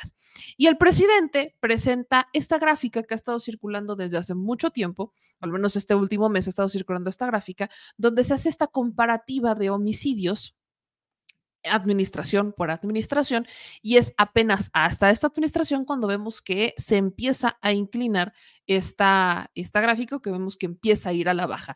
Vamos a escuchar este fragmento de la mañanera que respondería al de Xochitl o a su dato de la verdad. Eh, presidente, usted va a dejar un país sumido en la violencia. Son datos. Tú dices unido o sumido. Sumido. Eh, al final de cuentas es lo mismo, ¿no? Sumido en, en, la violencia. Tengo los datos, los datos son los datos, muchos vienen de su propio gobierno y está dispuesto a reconocer con la realidad, con los datos, que su estrategia de militarización, lejos de traer más paz, ha traído más violencia, que ha fracasado abrazos, no balazos, y qué le recomendaría al próximo presidente o presidenta para tratar de resolver un problema que usted desafortunadamente no ha podido resolver. Bueno, pues que respeto mucho tu punto de vista, pero no lo comparto, porque yo tengo pues una visión distinta y tengo otros datos también. Los datos son de su gobierno, señor sí, presidente. Sí, sí, pero ahora te los voy a mostrar de manera distinta. Esos datos que tú tienes, sí. te los voy a mostrar de manera distinta. Y ahora, en el 23, ya tenemos una disminución de cuando llegamos, un 20%.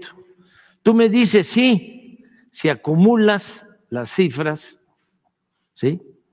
Es el de más 166,000. muertos, pues sí, Y pudieran llegar casi a 190 mil, presidente, cuando usted sí, termine sí, su sí, sí, nada más que tienes que tomar en cuenta a dónde lo agarramos. Pero es que es una tragedia nacional, con todo respeto, Sí. que haya, que presente como Permíteme, permíteme. Esta es una parte hemos avanzado. Entonces,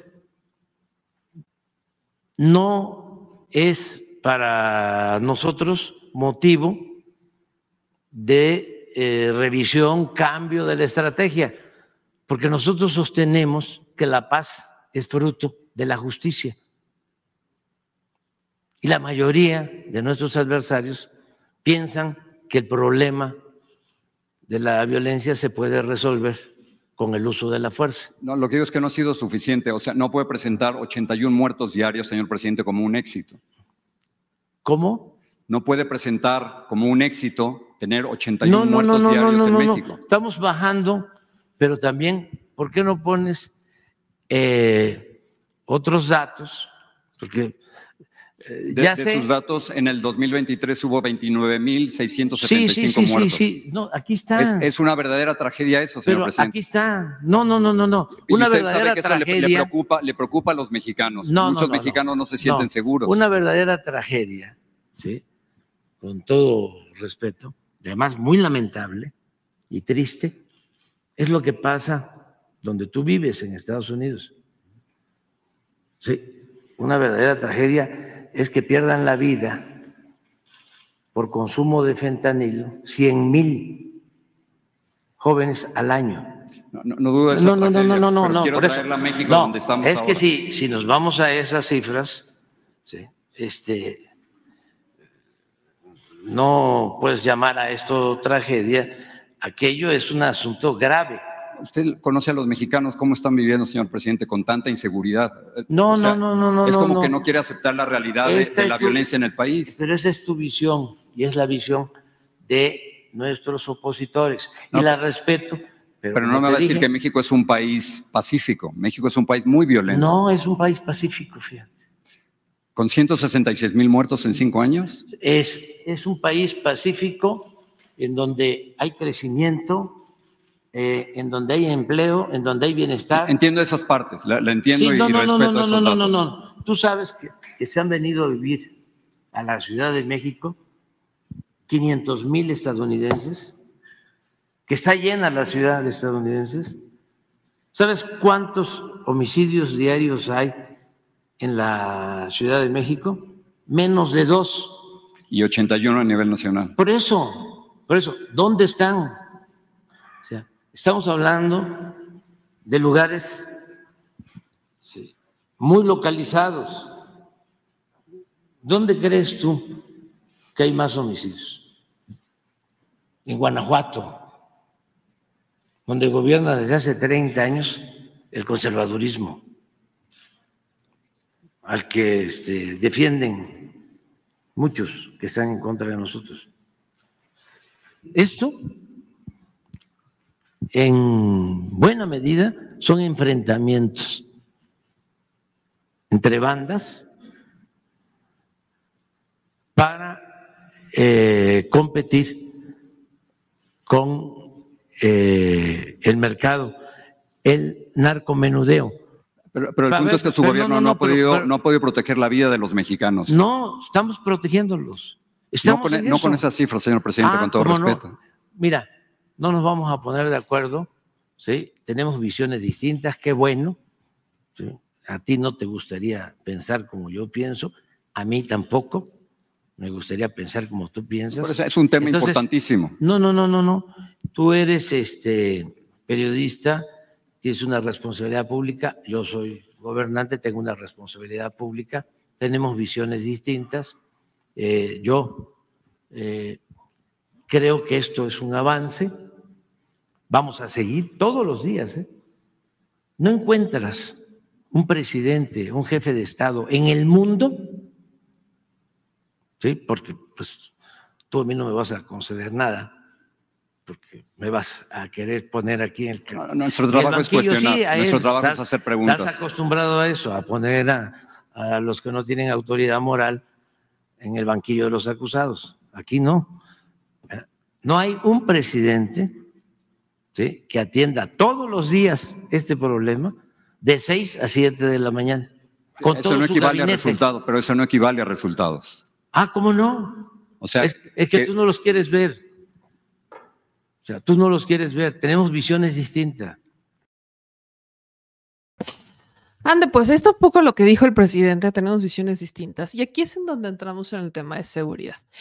Obviamente lo hemos platicado, la estrategia de seguridad del presidente ha tenido más, ha tenido sus altas y bajas, yo no voy a decir que sea 100% exitosa, porque porque depende de muchas modificaciones y en muchos sentidos también dependes de los estados y dependes de los municipios y dependes de la forma en la que trabajas con los estados. Y si no quieren trabajar contigo y no quieren cooperar contigo, pues entonces hay muchas cosas que no puedes hacer. El tema de la Guardia Nacional, por ejemplo, se acordarán que originalmente la Guardia Nacional tenía la intención, ¿no? De ser mando militar, pero eh, Ricardo Monreal, para lograr los votos de todos, se van y la hacen este, civil. Entonces, tres años después, el presidente quiere hacer modificaciones, no pueden hacer las modificaciones.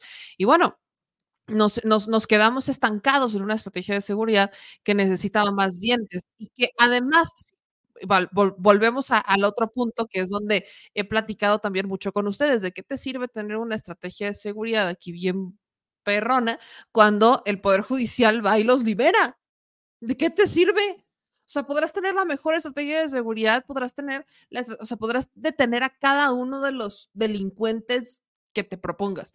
Pero ¿de qué te sirve cuando la fiscalía te juega en contra, no arma bien las carpetas de investigación y hasta pareciera que lo hace a propósito? Y luego tienes jueces que liberan por o porque las carpetas están mal o porque alguien presentó un amparo, aceptaron el amparo y entonces viva México. O sea, ¿de qué te sirve tener una gran estrategia de seguridad cuando volteas a ver el sistema judicial o la parte del proceso jurídico que sigue después de la detención de una persona y simplemente no, no tiene dientes? O sea, para hacer una detención necesitas que un fiscal solicite una orden de aprehensión.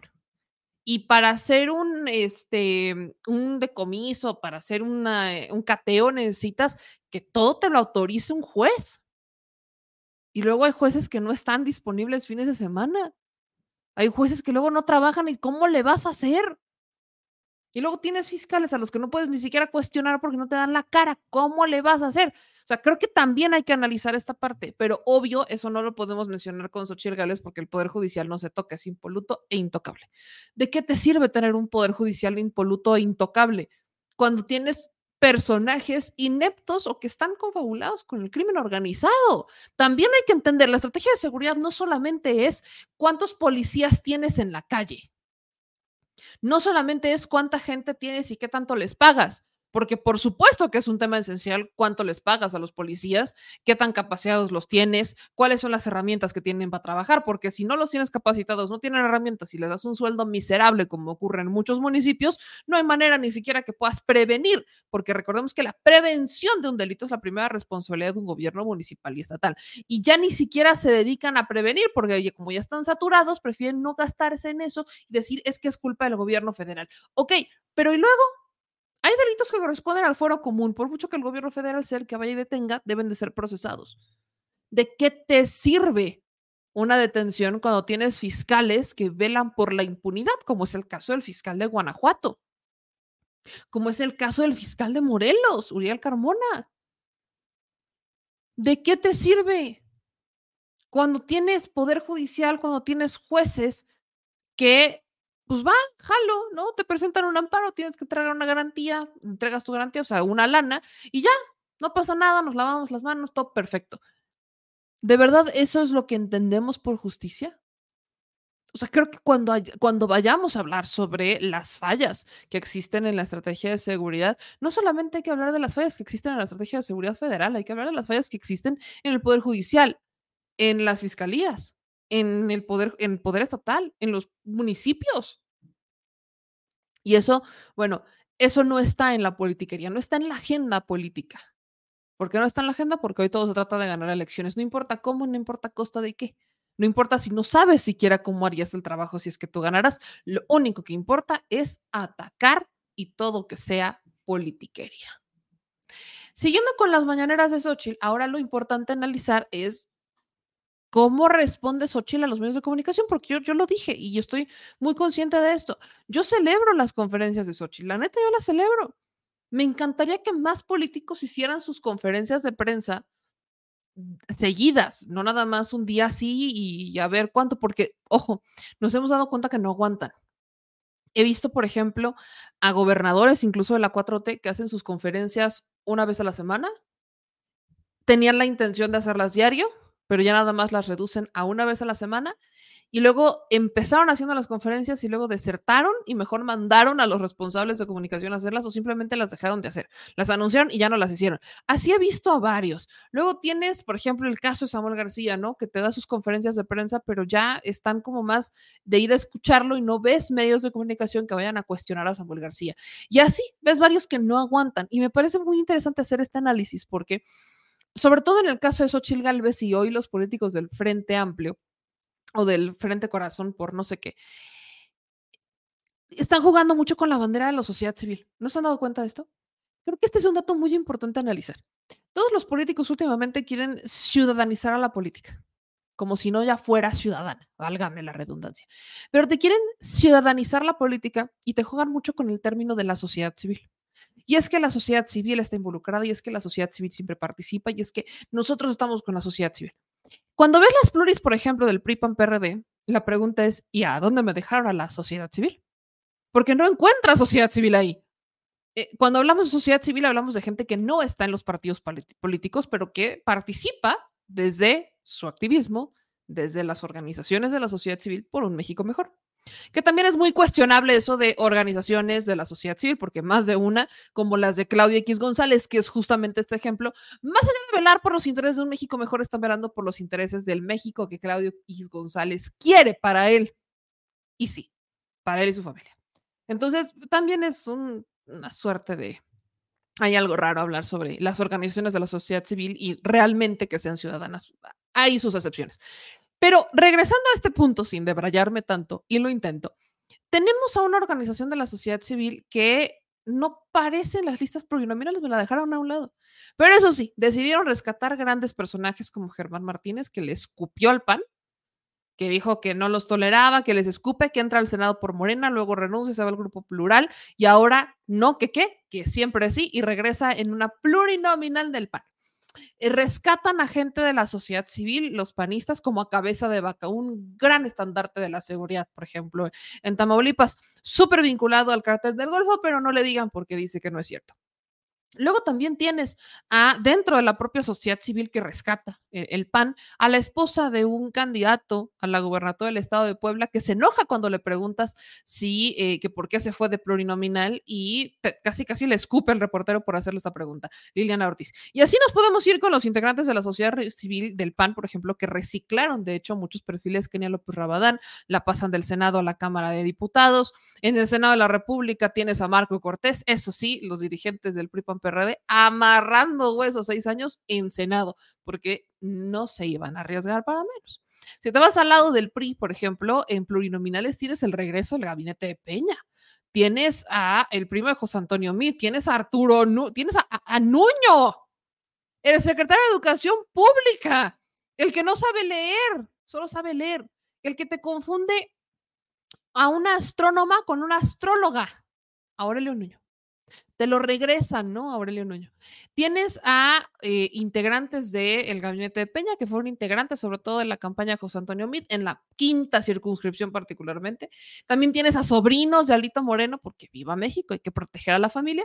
Y tienes además el regreso del gabinete de César Duarte, de ese nuevo PRI, con la secretaria de gobernación de César Duarte de Chihuahua.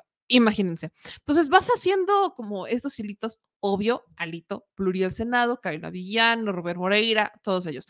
En el PRD, las miserias que le dejan al PRD, pues solamente tienes a Chucho Zambrano y sus tres compinches, ¿no? A Mancera, a Martínez Veloz, eh, tienes también a eh, Ángel Ávila y ya, ¿no? Y bueno, ni a Silvanito le tocó su pluri, ni a Silvanito, imagínense. Entonces, cuando volteas a ver cada una de las listas de pluris a nivel federal, te haces esta pregunta de ¿y dónde me dejaron a la sociedad civil? Pero eso sí, ellos andan entrepados en la sociedad civil y ciudadanizar y no sé qué. Entonces, cuando vemos las mañaneras de Xochitl Galvez, supuestamente deberían de ser ciudadanas. A eso es a lo que intentan, eso es lo que supuestamente velan. Deberían de ser ciudadanas. La otra pregunta es, ¿qué tan libres van a ser? Porque yo no vi muchos cuestionamientos duros a Xochitl Galvez. Xochitl habla de sus conferencias de la verdad, pero falta mucha verdad en cuanto al patrimonio de Xochitl Gálvez. Falta mucha verdad en cuanto a saber por qué registraron la marca Xochitl Presidenta antes siquiera del proceso interno del PRI-PAN-PRD, antes siquiera de que Claudio X González se involucrara en todo esto y hablaran de la sociedad civil encabezando el proceso interno, pero ya habían registrado la marca de Xochitl Presidenta. De verdad, me parece muy interesante cómo quieren ciudadanizar la política, que ya de por sí me es muy utópico, porque de por sí la política debe de ser ciudadana, pero cuando se trata de de verdad de, con hechos responder y decir, aquí estamos con la sociedad civil y con la ciudadanía y aquí están estos cargos para ellas y ellos, pelation. Ni un cargo para la sociedad civil. Entonces está bien chido colgarse en la sociedad civil y de la ciudadanía, pero hacer como que nunca existen porque no les vas a dar un solo cargo.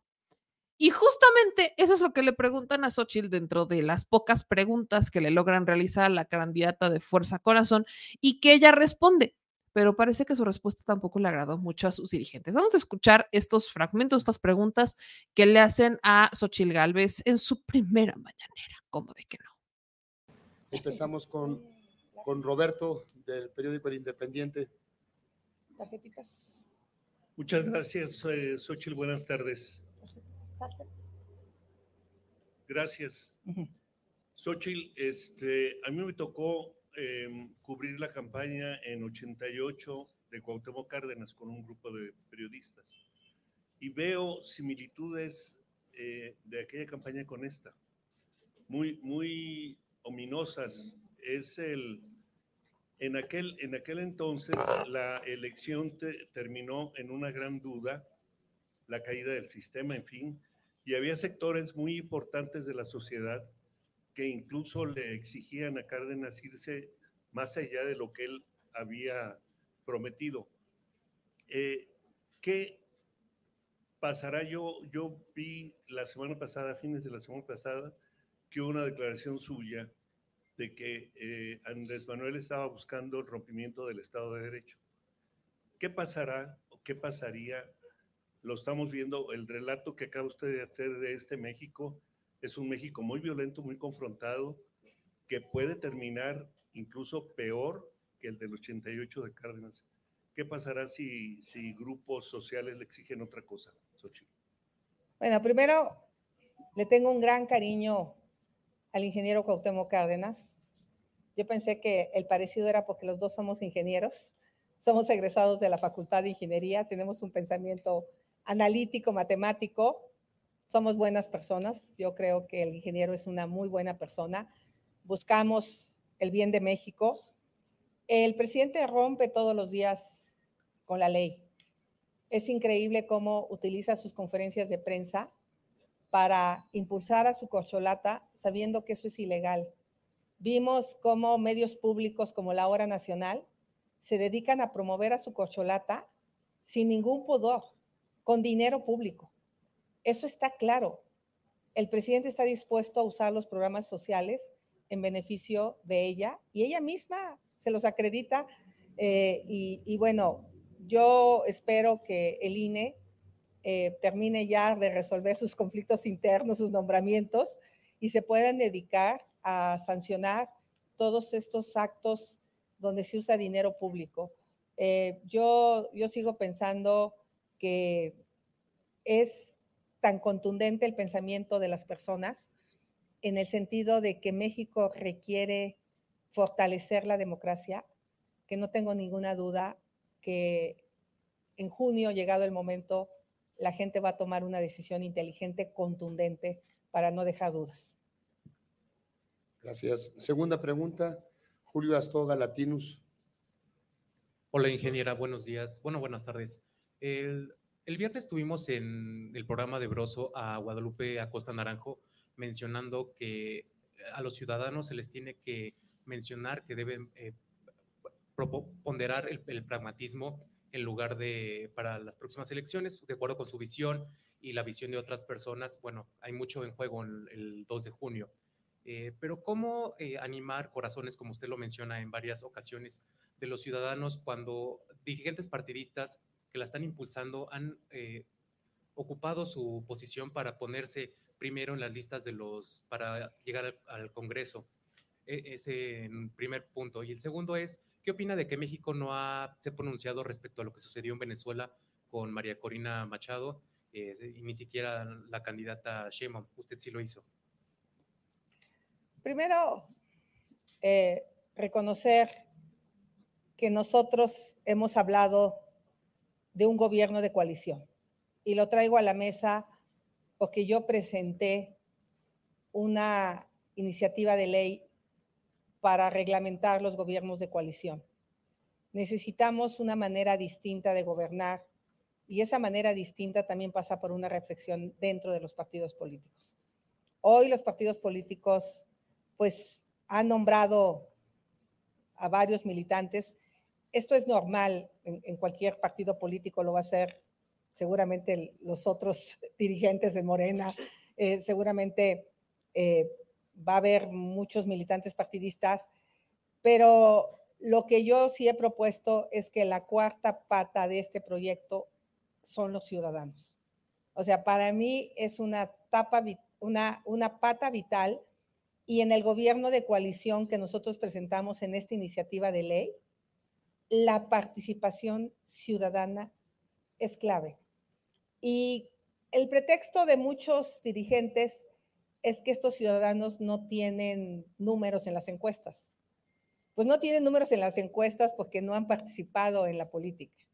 Yo tengo números en las encuestas porque como ciudadana pues he sido alcaldesa, fui funcionaria federal, soy senadora, pero siempre tuve la posibilidad de participar como una ciudadana sin partido. Entonces necesitamos que los ciudadanos participen, los conozcan, los vean actuar.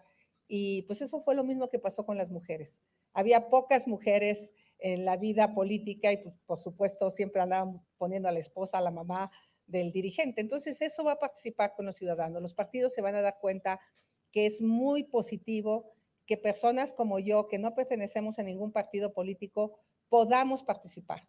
Yo de verdad reconozco estar aquí, no lo imaginé cuando me atreví a levantar la mano, porque fue vencer las cúpulas partidistas que había otros planes, pero fue tan fuerte el movimiento que pues me llevaron a, este lugar. Y creo que ese es un buen principio que una candidata ciudadana sin haber militado nunca en un partido político hoy sea ya la candidata a la presidencia por parte del PAN, sea la candidata a la presidencia por parte del PRD y el día de mañana me voy a convertir en la candidata a la presidencia por parte del PRI. Pero no dejo de reconocer que fue gracias a los ciudadanos el estar en este lugar.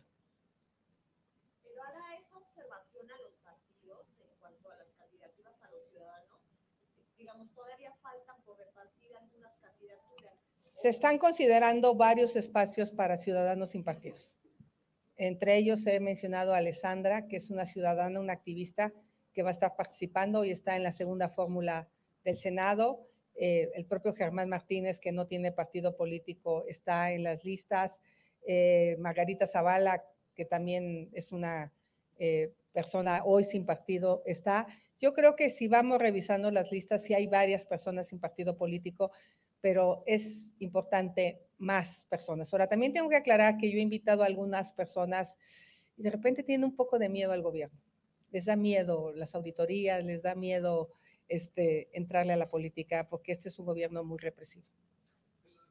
O, sea, quiero ver si entendí muy bien eso. Me están diciendo Xochitl Galvez que su versión de Ciudadanos es Alessandra Rojo de la Vega, que estuvo en el Partido Verde y trabajó en el PAN su versión de políticos ciudadanos es Germán Martínez, que estuvo en el PAN, luego en Morena y luego en Sin Partido y luego regresa al PAN. Y que su versión de ciudadanos en la política es Margarita Zavala. Es neta. Es, que es neta. A ver, ser ciudadano sin- de la sociedad civil y que te integren no simplemente quiere decir que renunciaste a tu militancia de 40 años en un partido político. ¿ok? Quiere decir que nunca has participado en un partido político y que desde tu causa abonas a la construcción de México. ¿no? No que trabajaste en un partido o estuviste en un partido y después te cambiaste a otro, luego renunciaste a todos los partidos políticos y luego te integraron de nuevo a las listas de partidos políticos. De verdad, me parece muy interesante hacer estos análisis porque volvemos al tema. Quieren ciudadanizar a la política que ya debería de ser ciudadana y cuando te hablan de la sociedad civil y su integración, te hablan de personajes que ya habían participado en la política y que simplemente renunciaron porque no les dieron más cargos. Porque esa es la otra. Germán Martínez cuando renuncia al PAN porque renuncia. Margarita Zavala cuando renuncia al PAN porque renuncia al PAN. Y lo peor es que Margarita ni siquiera aparece en las listas pluris, que es lo peor del caso. E- Es el propio Felipe. Felipe Calderón se está quejando de eso. Felipe. Felipe se queja. Entonces me quieren hablar de la integración de la sociedad civil me pones tres perfiles que ya participaron en la política. No, pues así como. De verdad que así simplemente no se puede hacer absolutamente nada. Y lo peor del caso es que cuando también hablamos de la sociedad civil, lo platicábamos con eh, Ricardo Valderas.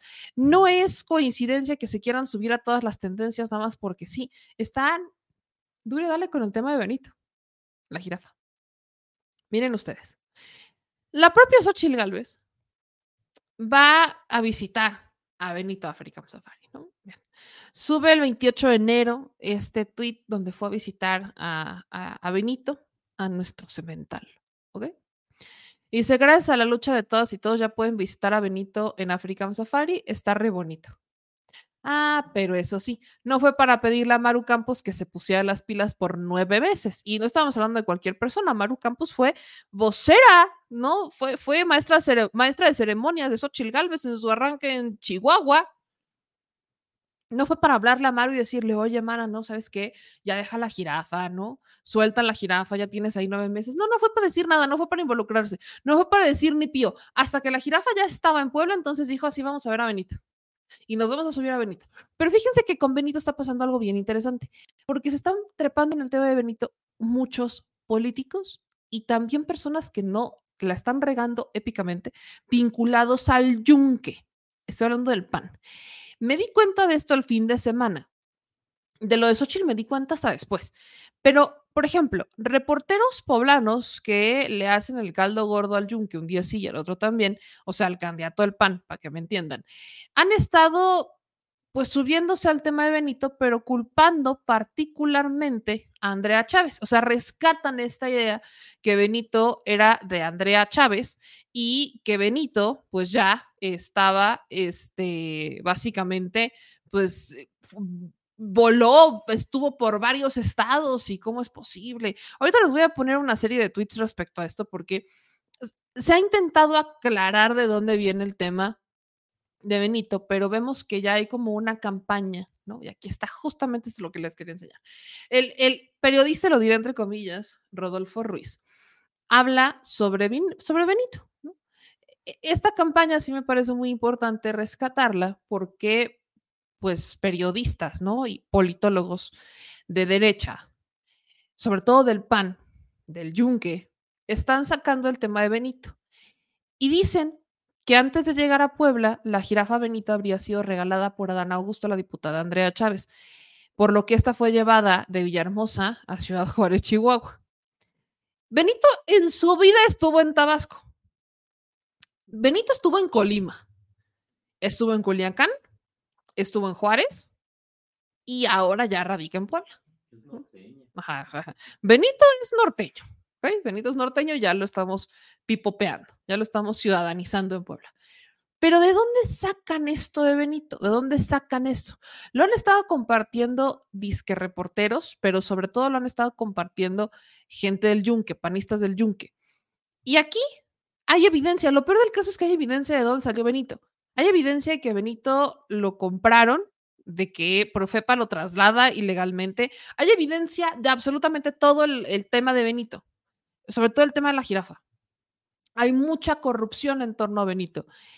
Hay incluso un documento donde es esta famosa acta de donación de fauna silvestre, donde el representante de Fiesta Safari es el que redacta esta carta para entregársela a Rogelio Muñoz Zaplen, que es el responsable de Parque Central de Ciudad Juárez. Este hombre fue nombrado por Maru Campos. Y ahí, ¿no? En este documento hacen de su conocimiento que fue aceptado donar un ejemplar de la jirafa. Y me encanta cuando dicen donar un ejemplar de la jirafa, cuando de hecho Benito viene de este criadero, o sea, de una compraventa, pues nace de un criadero donde se comercializan con estos animales.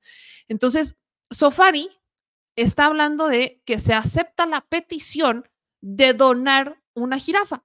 Maru Campos solicita a la jirafa y Maru Campos aparte lo dice en un comunicado. Hay un comunicado del gobierno del estado de Chihuahua donde dicen que Benito, o sea, que querían una jirafa para, pues, como, porque, ah, este es cierto. Según el comunicado, ahorita se los voy a buscar. Según el comunicado, Maru Campos le consultó a los juarenses y los juarenses le dijeron que querían otra jirafa.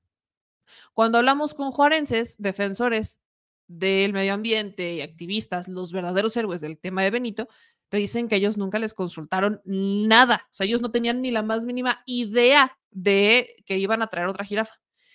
Todo esto ocurre. Y aquí hay varios responsables. Está como responsable el gobierno del estado de Chihuahua, está como responsables los que tenían a Benito en pésimas condiciones, los del Parque Central, los que venden a Benito y sobre todo gran responsabilidad recae en Profepa. Porque Profepa otorga los permisos para que Benito sea trasladado de Culiacán, que era la residencia que tenía, hasta Ciudad Juárez. No de Tabasco a Ciudad Juárez, eso no pasó, sino de Culiacán a Juárez. Supuestamente para que esto ocurriera, se tuvo que haber entregado un plan de manejo ambiental de la especie y nunca se cumplió. Entonces, durante nueve meses que estuvo Benito ahí, los activistas estuvieron alzando la voz porque ya sabían lo que le había pasado a Modesto. Modesto muere con la colita, las patitas y las orejas necrosadas porque no aguantan el frío las jirafas. Incluso se sube al tema PITA, estas organizaciones, no sé si es PETA o PITA, pero bueno, PETA, se suben a este tema, empiezan a alertar de que Benito corre peligro, está pasando todo esto y nadie dice nada. Los panistas se quedaron callados hasta que Benito se hace tan viral, se hace tendencia, hubo un un, enfoque internacional en el caso de Benito. Y entonces ahora sí, trepados en el tema de Benito, ves a Xochitl Galvez, ahí ir a visitar a Benito, pero fue incapaz de decirle algo siquiera a Maru Campos, que estuvo nueve meses con una jirafa que no debía tener y fue hasta el último mes con la presión ciudadana, con la presión mediática, con la presión de organizaciones internacionales que no le quedó de otra más que soltar a la jirafa. Pero a eso tienes otra vez a Profepa, que Profepa hay que hacer un caso invertante de Profepa porque ha estado, hay, hay muchos, hay muchas lagunas con Profepa, animales decomisados que no sabemos realmente en dónde están, hay jirafas que han muerto, muchas jirafas en el Estado de México, en la Ciudad de México, hay criaderos que no están regulados, hay otros animales, una cebra en Durango, está el caso de Eli, la elefanta, y de Gypsy, no dos elefantas que, de hecho, el tema de Eli, la elefanta, está en la Suprema Corte porque quieren que se reconozca como eh, un ser sintiente para ser sujeto de derecho, porque si no, no le aplican las leyes y entonces la van a dejar ahí. Entonces, tienes a varios animales que no están, se supone que deberían de estar, pero no están bajo el cuidado de Profepa hay una laguna con Profepa, pero me parece una hipocresía independientemente de señalar esta enorme responsabilidad de Profepa y de la Secretaría de Medio Ambiente. Tienes por el otro lado a los panistas. Que eso que digas, ay, cómo les encanta cuidar a los animales, no es lo suyo. No es lo suyo. No les preocupó, no hicieron eco, no se subieron al tema, pero ni tantito. Y solamente quieren subirse a, a es tendencia y aparte lo hacen mal o sea, que es lo que me parece también importantísimo. Lo hacen de la patada. ¿Cómo, cómo no se nos está, cómo, cómo se nos está olvidando la responsabilidad de estos panistas? E, es en serio, vean estos documentos, pero sobre todo quiero que vean la irresponsabilidad, que lo estuve resguardando y lo estuve guardando, de Televisa, que también se trepa al tema y es Santos Bris, en este famosísimo segmento de las del chaleco. Suben a sus redes sociales este fragmento de las mangas del chaleco. Y el señor productor aquí ya está haciendo cara de. Pero así, suben a sus redes sociales lo que los panistas están difundiendo sobre la jirafa Benito, que es pura fake news. Con riesgo a que me lo bajen, porque lo voy a poner, escuchen lo que dice Televisa, N sobre la jirafa Benito. Todo está documentado sobre su traslado, de quién era, en dónde estuvo. Nunca tocó ni pisó siquiera Tabasco. Pero eso sí, los panistas, los yunquistas y Televisa trepados en Benito. Es aún más lamentable de Televisa porque ellos cubrieron el traslado de Benito en tiempo real. Es aún más lamentable. Pero quiero que usted vea a dónde es capaz de llegar con tal de subirse un tema, incluso los medios como Televisa. Es la jirafa Benito quien ha recorrido más estados del país que varios candidatos de algunos partidos políticos. De Tabasco fue trasladada a Ciudad Juárez, Chihuahua, porque según las redes sociales fue un regalo que le hizo Adán Augusto López, entonces secretario de Gobernación, a la diputada Andrea Chávez, originaria de esta ciudad, para pararse el cuello. El mero, mero patrón le manda este lindo detalle, señorita Andrea. Le manda decir que no tiene mucho que ofrecerle, pero tampoco sabe cómo demostrar lo mucho que siente por usted, señorita Andrea. Luego de casi nueve meses de vivir en un clima extremo, la jirafa fue trasladada a un zoológico de Puebla. Si amas algo, déjalo libre. Si regresa es tuyo, si no, nunca lo fue. Y por más que ya les han estado diciendo en Televisa, en los comentarios, que esto es falso, por más que a los periodistas que están compartiendo esto les están diciendo que es falso, siguen sin siquiera rectificar el error. O sea, yo, yo no me estoy colgando ni pretendo colgarme de algo. Nosotros solamente estamos aquí para hacer eco de las voces de las personas que están haciendo la historia. Y cuando a nosotros nos toca, también lo hacemos. Pero aquí los verdaderos héroes son Salvemos a Benito. Es la sociedad civil. Por ahí decían, es que los verdaderos héroes es el Poder Judicial que otorgó un amparo para que entonces obligaran a Profepa que trasladaran a Benito a African Safari. Sí, pero ¿ustedes creen que el Poder Judicial actúa por generación espontánea? Evidentemente no, actúa cuando alguien presenta una denuncia. Y en este caso, los que presentan la denuncia fue la organización de Salvemos a Benito. Y Salvemos a Benito está presentando todos y cada uno de los documentos. O sea, lo han presentado cada uno de los documentos de cómo se dio el traslado de la jirafa. Y no solamente la, cuenta de Salvemos a Benito, está la cuenta también de Lucía Hernández Amo la Ciencia, que ella desde hace meses, desde septiembre del 2023, presentó los documentos de cómo es que Benito fue trasladado. Sea, le han dado seguimiento al tema. Los documentos ahí están, los han estado subiendo. Me parece increíble que pese a que los documentos están, son públicos y se tiene un seguimiento de lo que pasó con Benito, simplemente omitan hacer esa investigación. Es lamentable hasta para Televisa, honestamente. Y ahora los panistas se quieren trepar en esto como si fueran ellos los principales agentes de la protección ambiental. Ah, no, eso sí, pero las corridas de toros, quítense que ahí les voy. ¿No? Eso sí, ahí están al tiro. Los panistas están brincando por es que pobrecito Benito, es que cómo creen ustedes. No, ellos andan rifados con el tema de Benito. Pero cuando se trata de hablar de los toros, ahí tienes a Cuadri, supuesto activista, ¿no? Ahí está Cuadri, que es que activista. Es una verdadera hipocresía, se le tiene que decir con todas sus letras, verdadera hipocresía lo que está pasando con la política cuando quieren treparse en un tema ciudadano. Y además es doblemente hipócrita porque quieren ciudadanizar a la política. Quieren aprovechar todo lo que es tendencia, políticos están aprovechando el caso de Benito para hacer tendencia. Los del PAN para cambiar la perspectiva negativa o la imagen negativa que se tiene de una de las suyas, que es Maru Campos, para pasársela a Andrea Chávez por ese rumor que circuló sin fundamentos de que supuestamente la jirafa era de ella porque se la regaló a Dan Augusto, cuando existen documentos que prueban completamente lo contrario. Documentos que prueban de dónde se compró, que estuvo en Colima, que de Colima estuvo en Culiacán, que de Culiacán llegó a Ciudad Juárez, que existió un documento, una solicitud del gobierno de Chihuahua para que le llevaran a Benito. O sea, todo eso está acreditado. Las negligencias de Profepa en su traslado, en la autorización del permiso, durante nueve meses les valió olímpicamente a Profepa cómo vivía Benito, no le interesó hasta que llega la sociedad civil, alza la voz. Todo ese tiempo el PAN estuvo callado, no dijeron nada, no dijeron absolutamente nada, incluso los panistas aliados a Maru Campos, ellos no, es que esto es un tema político, que no sé qué, pero todos olímpicamente callados.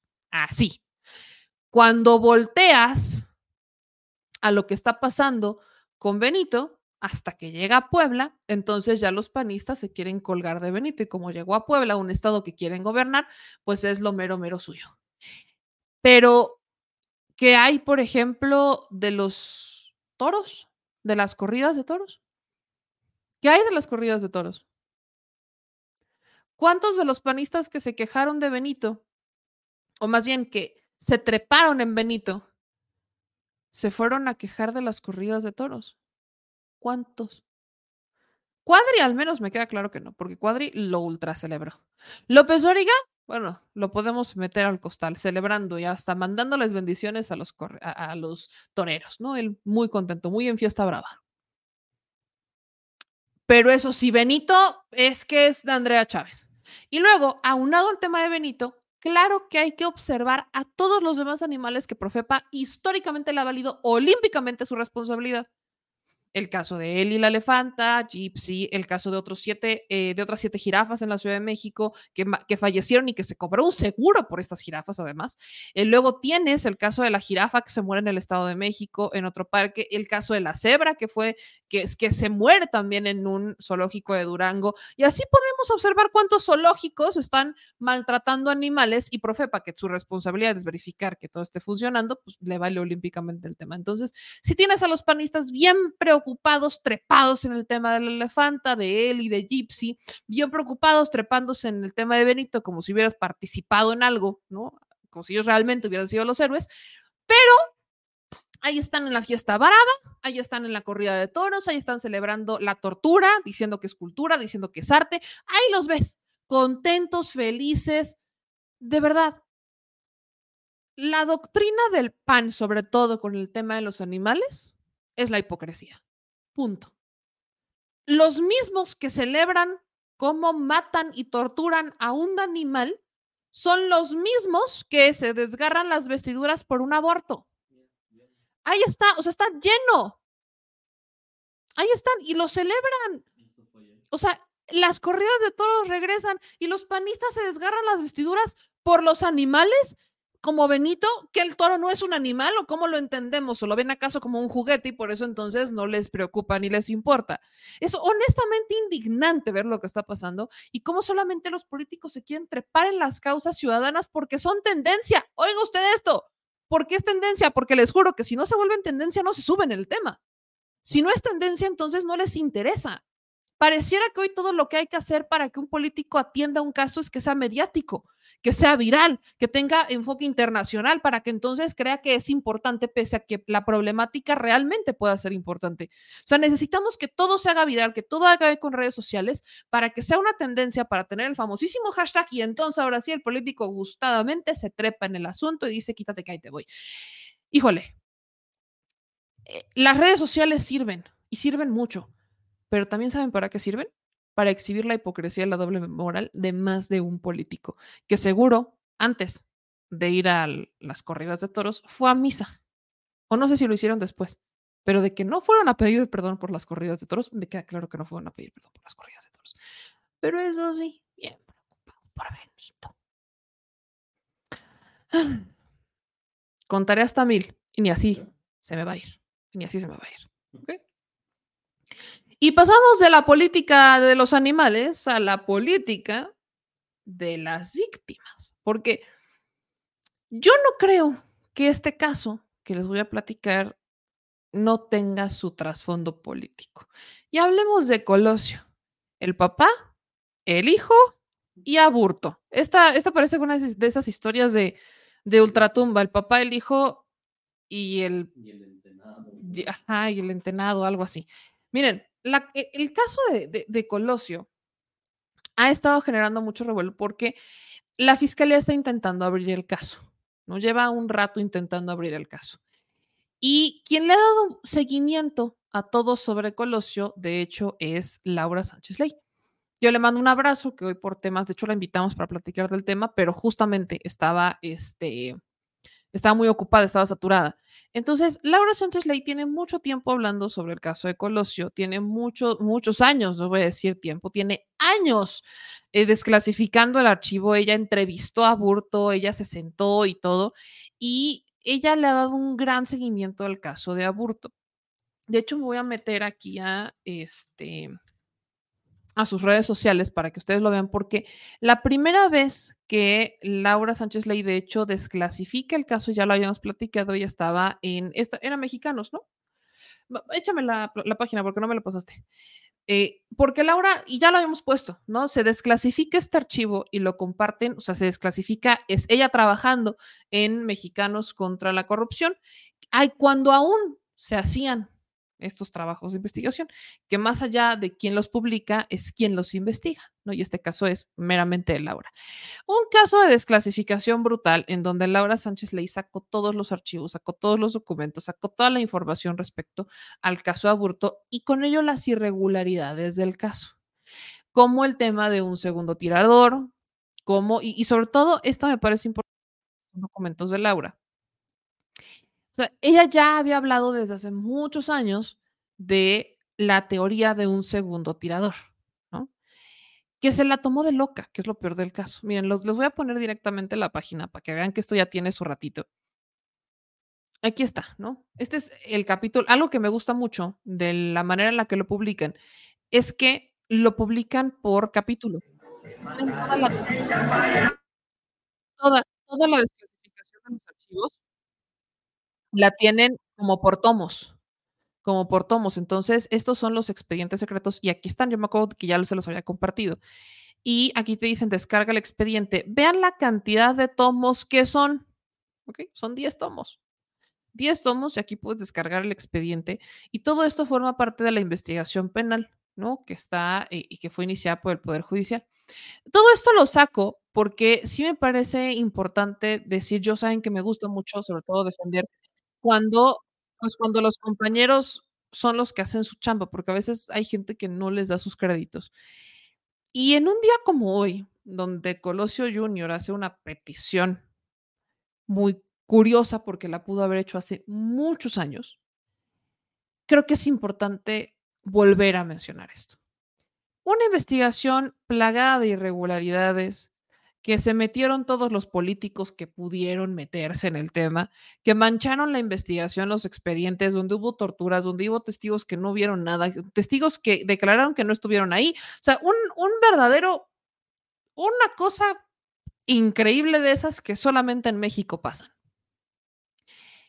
Hay una selección de documentos con un grado de detalle que no habían sido publicados en años. Fotografías, videos, todo. Y hoy Luis Donaldo Colosio Jr., eh, en un chacaleo, pues le pide al presidente Andrés Manuel López Obrador que le dé el indulto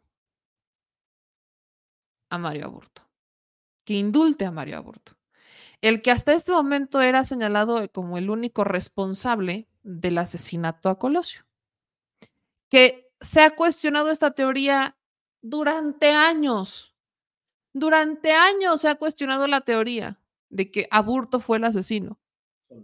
Solo, el único, el único responsable de la muerte de Colosio. Aburto ha defendido a capa y espada su inocencia, pero antes ni siquiera se podía mencionar la posible participación de una segunda persona, ni siquiera. Hoy, ¿por qué la fiscalía lo quiere abrir? Me brinca ¿Por qué quiere abrir el caso la fiscalía? Porque hay un interés legítimo de la fiscalía. Pero en torno a todo esto, lo que pide Luis Donaldo Colosio Jr. es indulto. Vamos a escuchar lo que le dice eh, Luis Donaldo Colosio Jr. a, eh, pues, al presidente López Obrador en un tiempo muy político, porque hay que recordar que Colosio Jr. ahora quiere ser senador. El presidente, o apelando pues a la, a la compasión del presidente, yo diría que mejor indulte a Mario Burto, que lo indulte, que ponga un carpetazo final este asunto, que permita que, tanto mi familia como México sanemos, que iniciemos un camino hacia la reconciliación a través del perdón, pero sobre todo a través del respeto, a dejar esto eh, pues ya pues en manos de otra justicia, porque la justicia mexicana pues quedó a deber en su momento y hoy lo que queremos es pues, vuelta a la página. Dice Luis Donaldo Colosio que lo que quieren es vuelta a la página. Al respecto de esto, quiero rescatar un poco sobre lo que ha dicho Laura Sánchez Ley sobre el tema. Estos son unos tweets que ella sube el 10 de octubre del 2023, para que vean cómo está. La han invitado en más de una ocasión a hablar del tema y creo que este es un ejemplo justo de cómo la han ignorado olímpicamente. Dice Laura el 10 de octubre del 2023. Para la próxima que me inviten a dar mi opinión sobre el caso Aburto, les pido que mejor desde antes me avisen que será un debate. No está chido que en vivo el conductor trate de contrariar toda tu opinión y desacreditarla porque los que se fuman eso son sus invitados. Llevo más de una década reportando el tema y se los digo, no creo en la verdad histórica ni en los resúmenes oficiales y eso es inamovible. Mejor no me inviten porque jamás daré la razón a esa historia armada desde el aparato de justicia rancio. O sea, tiene más de 10 años Laura Sánchez Ley documentando el tema, hablando sobre un encubrimiento del poder. De hecho, Laura Sánchez Ley publica un libro con esto. Vean, Aristegui, 2019, sobre el expediente completo del proceso penal condenatorio contra Mario Aburto, Laura Sánchez Ley habla sobre el tema hasta con Aristegui. En ese momento, Laura Sánchez Ley 2019, eh, pues ahí la, la ponen como periodista de Mexicanos contra la corrupción y la impunidad. Pero justo lo que en ese momento decía Laura Sánchez Ley y siempre ha defendido es la existencia de un segundo tirador. ¿Qué es lo que pasa hoy? Bueno, pues no solamente Colosio le pide al presidente Andrés Manuel López Obrador que pues que le dé un indulto a Burto para que ya tanto él como su familia puedan tener pues esta eh, pues paz, ¿no? Pareciera. Y algo que rescatamos es esto. Hoy, 30 años después, la FGR asegura que todas las pruebas apuntan a que el agente del CISEN, José Antonio Sánchez, estuvo implicado en el asesinato de Colosio. Lo contamos y no nos bajaron de locos. Aquí la prueba de radiosonato que desclasificamos, positivo a todo. Y aquí lo que pone Laura es que se le hace rarísimo que ahora el hijo de Colosio esté pidiendo indulto, que es, parece más un acto político.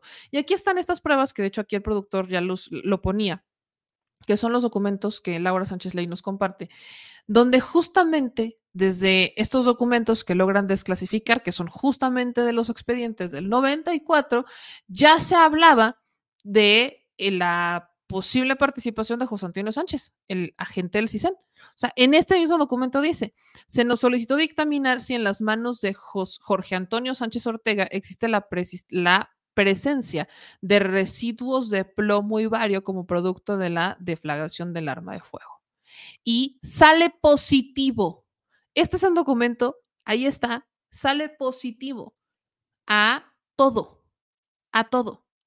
Y me parece muy, muy interesante que durante años estuvieron evadiendo olímpicamente este documento. Dice la propia Laura Sánchez Ley que el propio José Reveles lo denunció hace 30 años. Después abrimos los documentos que corroboran su mención, así que aunque no es nuevo ni es importante, sí es importante que la FGR reconozca a este personaje. Ojo, esto no implica que exista un segundo tirador, sino que los presuntos involucrados, pues se les liberó durante las primeras horas. Se vuelve a abrir la famosa teoría de un segundo tirador, pero no quiere decir que esté comprobado, solo quiere decir que aquellos que pudieron estar implicados en el caso además de aburto, se les dejó ir así. Y solamente agarraron a aburto. O sea, el único que agarran es aburto. Y los demás implicados, bye. Hoy habrá que ver más bien si el presidente Andrés Manuel López Obrador pues le responde a, a Colosio sobre el posible indulto. Habrá que ver qué es lo que pasa. Pero por lo pronto, creo que sí es importante visibilizar el caso de Aburto, que al menos la declaración de Colosio sirva, ¿no? Para este, sirva para, pues, para visibilizar y hacer un poco de justicia. Ahora, no quieren, hay quienes no creen que se abra esta, esta investigación de la fiscalía. Eh, Colosio es uno de ellos, de hecho. de ahí nace la declaración de Luis Donaldo Colosio. Él no quiere que se reabra esta carpeta de investigación y de ahí nace el que dice que quiere pues, que se le otorgue un indulto a, eh, a Mario Aburto. Pero por otro lado, tienes la incertidumbre, tienes pruebas como esta que reconoce ya por fin la fiscalía de que hay personas involucradas que no, o sea, que había pruebas documentales de que sí habían salido positivo a las pruebas este, de plomos, a que sí habían disparado un arma y que estuvieron, estuvieron en el momento que no investigaron, que al contrario los dejaron, los dejaron libres, ni siquiera los tocaron, ni siquiera los detuvieron, ni siquiera nada.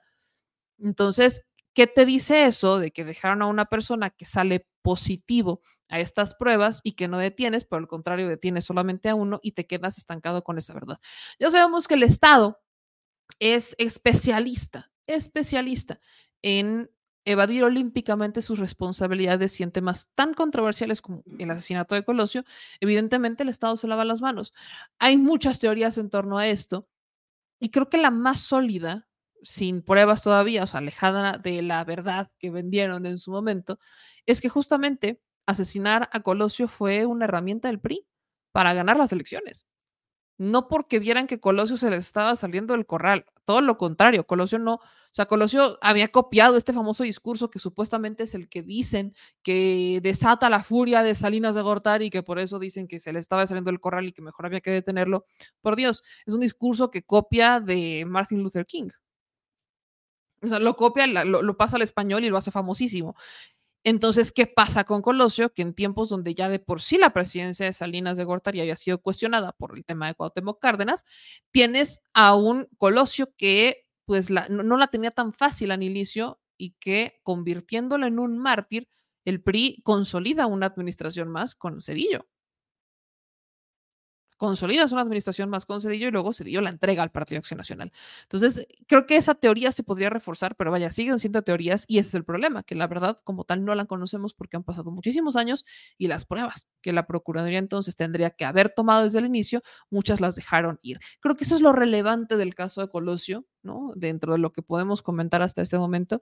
Y yo también creo que el tema de Colosio hijo parece más político. Eh, ya en algún momento le había dicho que no quería el, tema de Colosio no tiene su relación de amor-odio con el tema de su papá, porque primero dijo que no quería ser político, justamente por eso, luego dice que siempre sí se involucra cuando se vuelve diputado local, luego se vuelve, ¿no? Este presidente municipal y como que quiere ser muy fiel, ¿no? A la política de su papá o como al legado que nos dicen que deja Colosio. Y al final tienes a un joven que supuestamente no iba a lucrar con la imagen del papá, pero eso sí, va a Lomas Taurinas.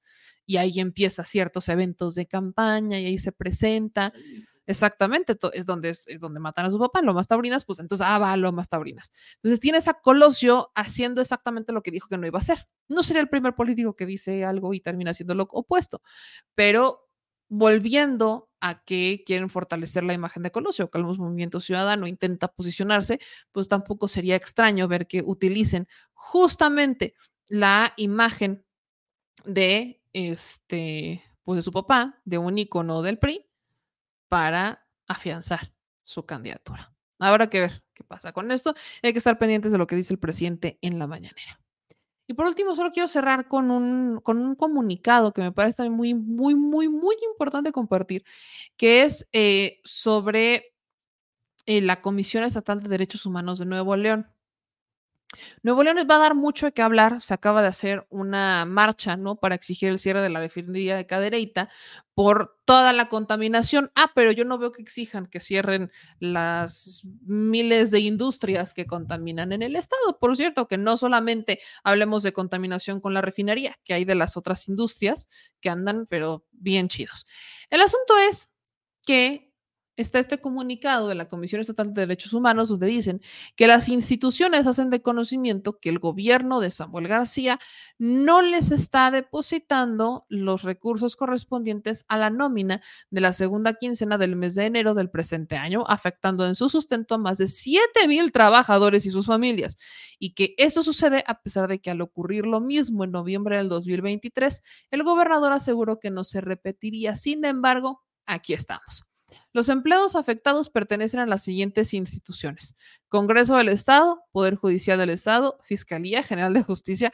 Que no se note que es venganza, porfa, no, que no se note que Samuel García dijo quítate que ahí te va la revancha, porque recordemos que el Congreso, pues ahí fue donde se dio el, el golpe en contra de Samuel cuando quiso ser gobernador, cuando pidió la licencia, del Poder Judicial. Recordemos que el que preside el Poder Judicial del Estado de Nuevo León, de hecho, lo nombraron gobernador interino y de la Fiscalía, que tampoco se nos olvide a que el encargado de la Fiscalía es al que terminan nombrando el segundo gobernador interino en sustitución de Samuel García. Entonces, que casi no se nos, no nos vamos a dar, como usted cree que esto va a ser venganza, por Dios, ¿cómo vamos a creer? Esto no, no pasa, y menos Samuelito. Después, ¿no? Dicen, esta eh, también otros empleados pertenecen a la Auditoría Superior del Estado, a la Comisión Estatal de Derechos Humanos del Estado de Nuevo León y al Instituto Estatal de Transparencia, Acceso a la Información y Protección de Datos Personales. Entonces le vuelven a solicitar a Samuel García, nadie ni más que Porfis, pues le, les pase sus datos porque, o sea, su lana más bien, porque no se las está dando, ¿no? Ahí Samuelito no está pagando el sueldo. No, no creo que sea venganza, ¿verdad? ¿Tú cómo crees? No, hombre. ¿Cómo crees, sí, Samuel? No, se nota que Samuel no es vengativo. No, no, no, porque seguramente él vio el chavo y sabe que la venganza es mala, mata el alma y la envenena. ¿no?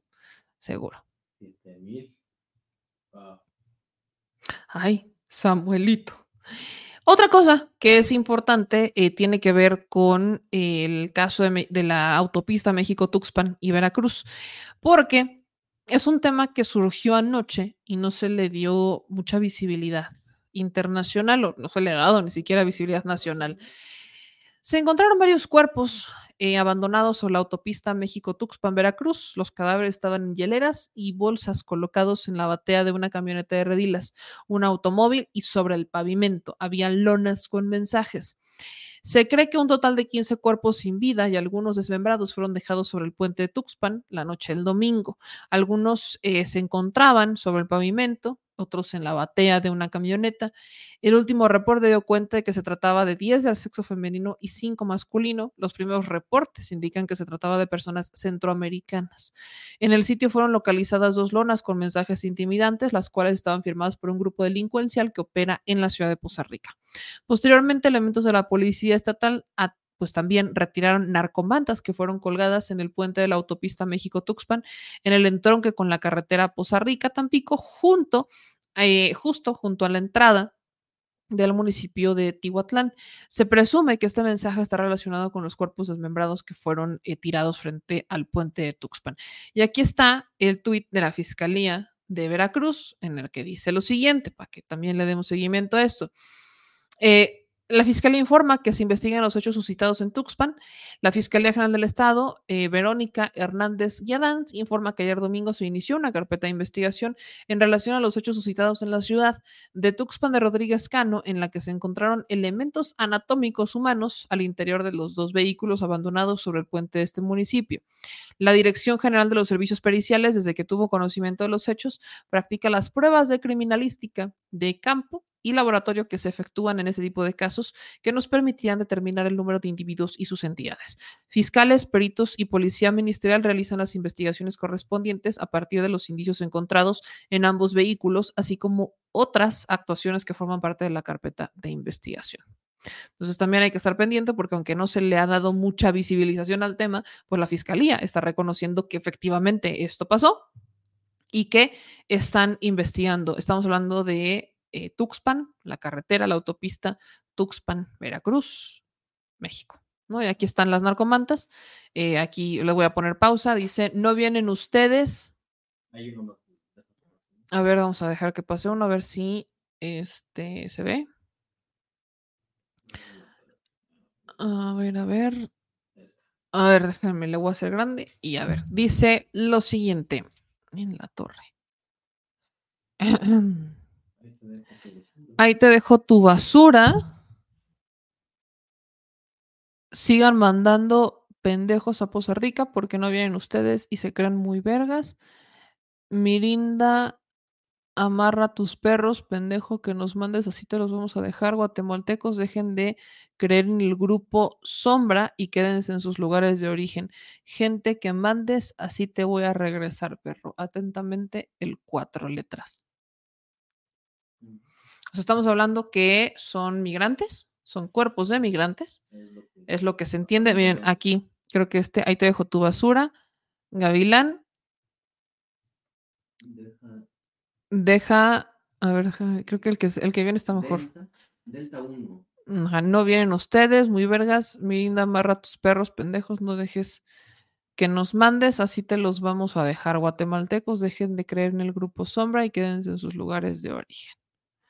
Entonces, estamos hablando pues, de centroamericanos, particularmente guatemaltecos, que habrían sido asesinados por integrantes del crimen organizado y sus cuerpos pues habrían sido eh, desmembrados y dejados en la carretera. Y se presentaron estas pues narcolonas para al menos que se identificara. ¿no? Habrá que ver qué pasa y habrá que estar pendiente también del gobierno de Guatemala porque inmediatamente cuando se enteren de esta información pues tienen que empezar a colaborar. Y aquí volvemos con el tema de migración y bueno, sabemos que es un asunto por demás complejo porque eh, ahora estamos hablando de cuerpos desmembrados, ahora viene la identificación, híjole, un proceso muy, muy, muy, muy complejo y muy tardado. Vamos con sus comentarios. Nos dicen por acá. El cuatro letras ha de ser el cártel Jalisco Nueva Generación. Creo que así luego se dice, ¿no? El cuatro letras cártel Jalisco Nueva Generación. Eh, dicen aquí en otros comentarios, eh, el, via- el voto solo es para Morena, ese es el plan C. Dicen aquí en otros comentarios, ya a mí me quita esa persona, me duelen los oídos, por favor, ya, dice Juana Ledesma. Luz Aguilar, todo bien, empezando la semana. Aquí en otros comentarios, vamos con los destacados. Dice Arlequín, ahora sí todos los reporteros chayoteros de la 4T van a ir al INAI a solicitar protección. El INAI no te, no, no- no- te ofrece protección, Arlequín. Eh, los únicos que te deberían de ofrecer la protección es el mecanismo de protección de personas periodistas y defensoras de derechos humanos, pero no el INAI. No, no, no, estás, estás como Margarita Zavala que dice que por qué el INAI no le preguntamos sobre el clima. Ponte chango, mano. ¿Cuál- Ahí no es, esa, esa no era la ventanilla correcta. Esa no era. Pásale a la siguiente. Eh, Gencho García nos manda 100 pesitos de superchat. Dice, meme, por cierto, en la tele están diciendo que ya no hay citas en el INE, que todo está lleno para sacar. El día viernes pasé y si están trabajando. De hecho, en el que pasé estaba vacío. Saludos. Ojo, a ver. No quiere decir que no vayan a trabajar, ¿no? Porque uno piensa que los del INE solamente trabajan cuando hacen trámites, ¿no? Cuando nos van a dar la credencial. No, hermanas y hermanos. No, no, no, no. Eh, ellos eh, siguen trabajando. ¿Por qué? Aunque tú no vayas a sacar tu credencial, hay gente que está sacando, solicitando reimpresiones. ¿ok? Entonces, ¿qué es lo que ya no puedes hacer? Solicitar que te inscriban en el padrón, o sea, cuando vas a sacar tu credencial nueva o cuando vas a hacerle modificaciones a los datos de tu, o sea, cuando vas a hacer un cambio de domicilio, cuando vas a hacer cambios que afectan directamente al padrón, esos ya no los puedes hacer. Cuando solicitas una reimpresión que te la robaron, la perdiste, no sabes dónde está y solamente quieres que te reimpriman tu credencial con exactamente los mismos datos, eso todavía lo puedes hacer. Eso todavía está ahí, por, por eso ahí todavía está el INE. Y obviamente, pues el ir a entregar las credenciales o ir a recoger las credenciales.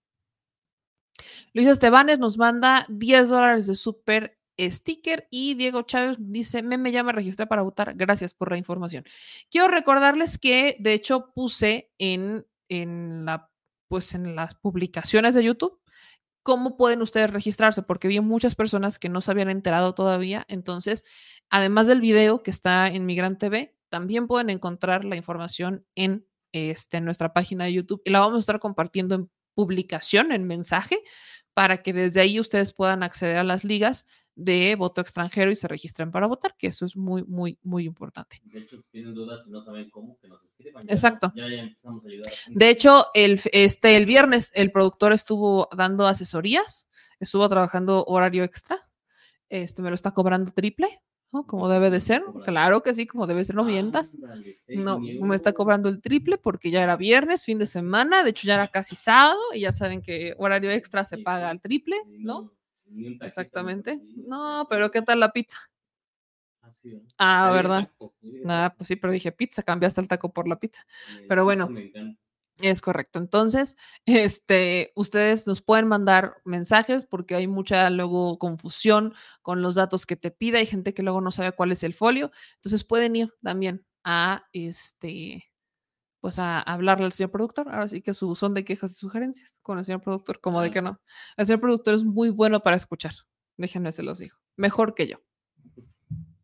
Esto es dato 100% verídico, no es sarcasmo. Algo de tener. Algo has de tener, aparte de la bonita bueno letra. tener. Aparte de la bonita letra. bonito Sí. Eh, dice Saúl, ¿qué tan cierto es que esos de línea van a recibir 500 mil pesos por bono electoral? Mañana platicamos de eso. Mañana platicamos de los bonos que se están autodando, más de uno. Nos vemos mañana, mi gente chula. Gracias a todos por este compartir, por suscribirse al programa y por darles hambre de sed. ¿Ya te dio hambre de sed? Ya te dio hambre de sed. Maravilloso. Vámonos porque nos fuimos a tiempos extras. Nos vemos mañana. Que pasen una maravillosa noche. Cuídense mucho. Y ya saben que aquí decimos las netas al chile. Yo soy Meme Yamel. Síganme en todas las redes sociales y aquellos que cada vez nos escuchan más por Spotify no saben lo bonito que se siente. Me llegan tantos comentarios tan chulos. Hasta este momento no he tenido un solo comentario negativo en Spotify. Qué joya, qué chulada, qué maravilla. Entonces, a toda la bandita de Spotify, gracias por escuchar esta dulce voz de triciclo descompuesto. Pero nos vemos mañana para contarles otras historias de Ultratumba y que escuchen cómo me pongo, cómo me ofusco cuando quieren ciudadanizar la política. Ya casi hicimos un programa México, un México a Pisaco. Casi un México a pisaco, ¿no? Cuéntenme ahí en los comentarios, ahí en los comentarios de Spotify, díganme de dónde a dónde fueron, ajá, para cuánto les alcanzó el episodio, de dónde a dónde fueron, ¿no? ¿Qué es lo que hicieron mientras me escucharon? Es muy importante también saber tener esas métricas que no nos da las estadísticas. Nos vemos mañana, bonita noche.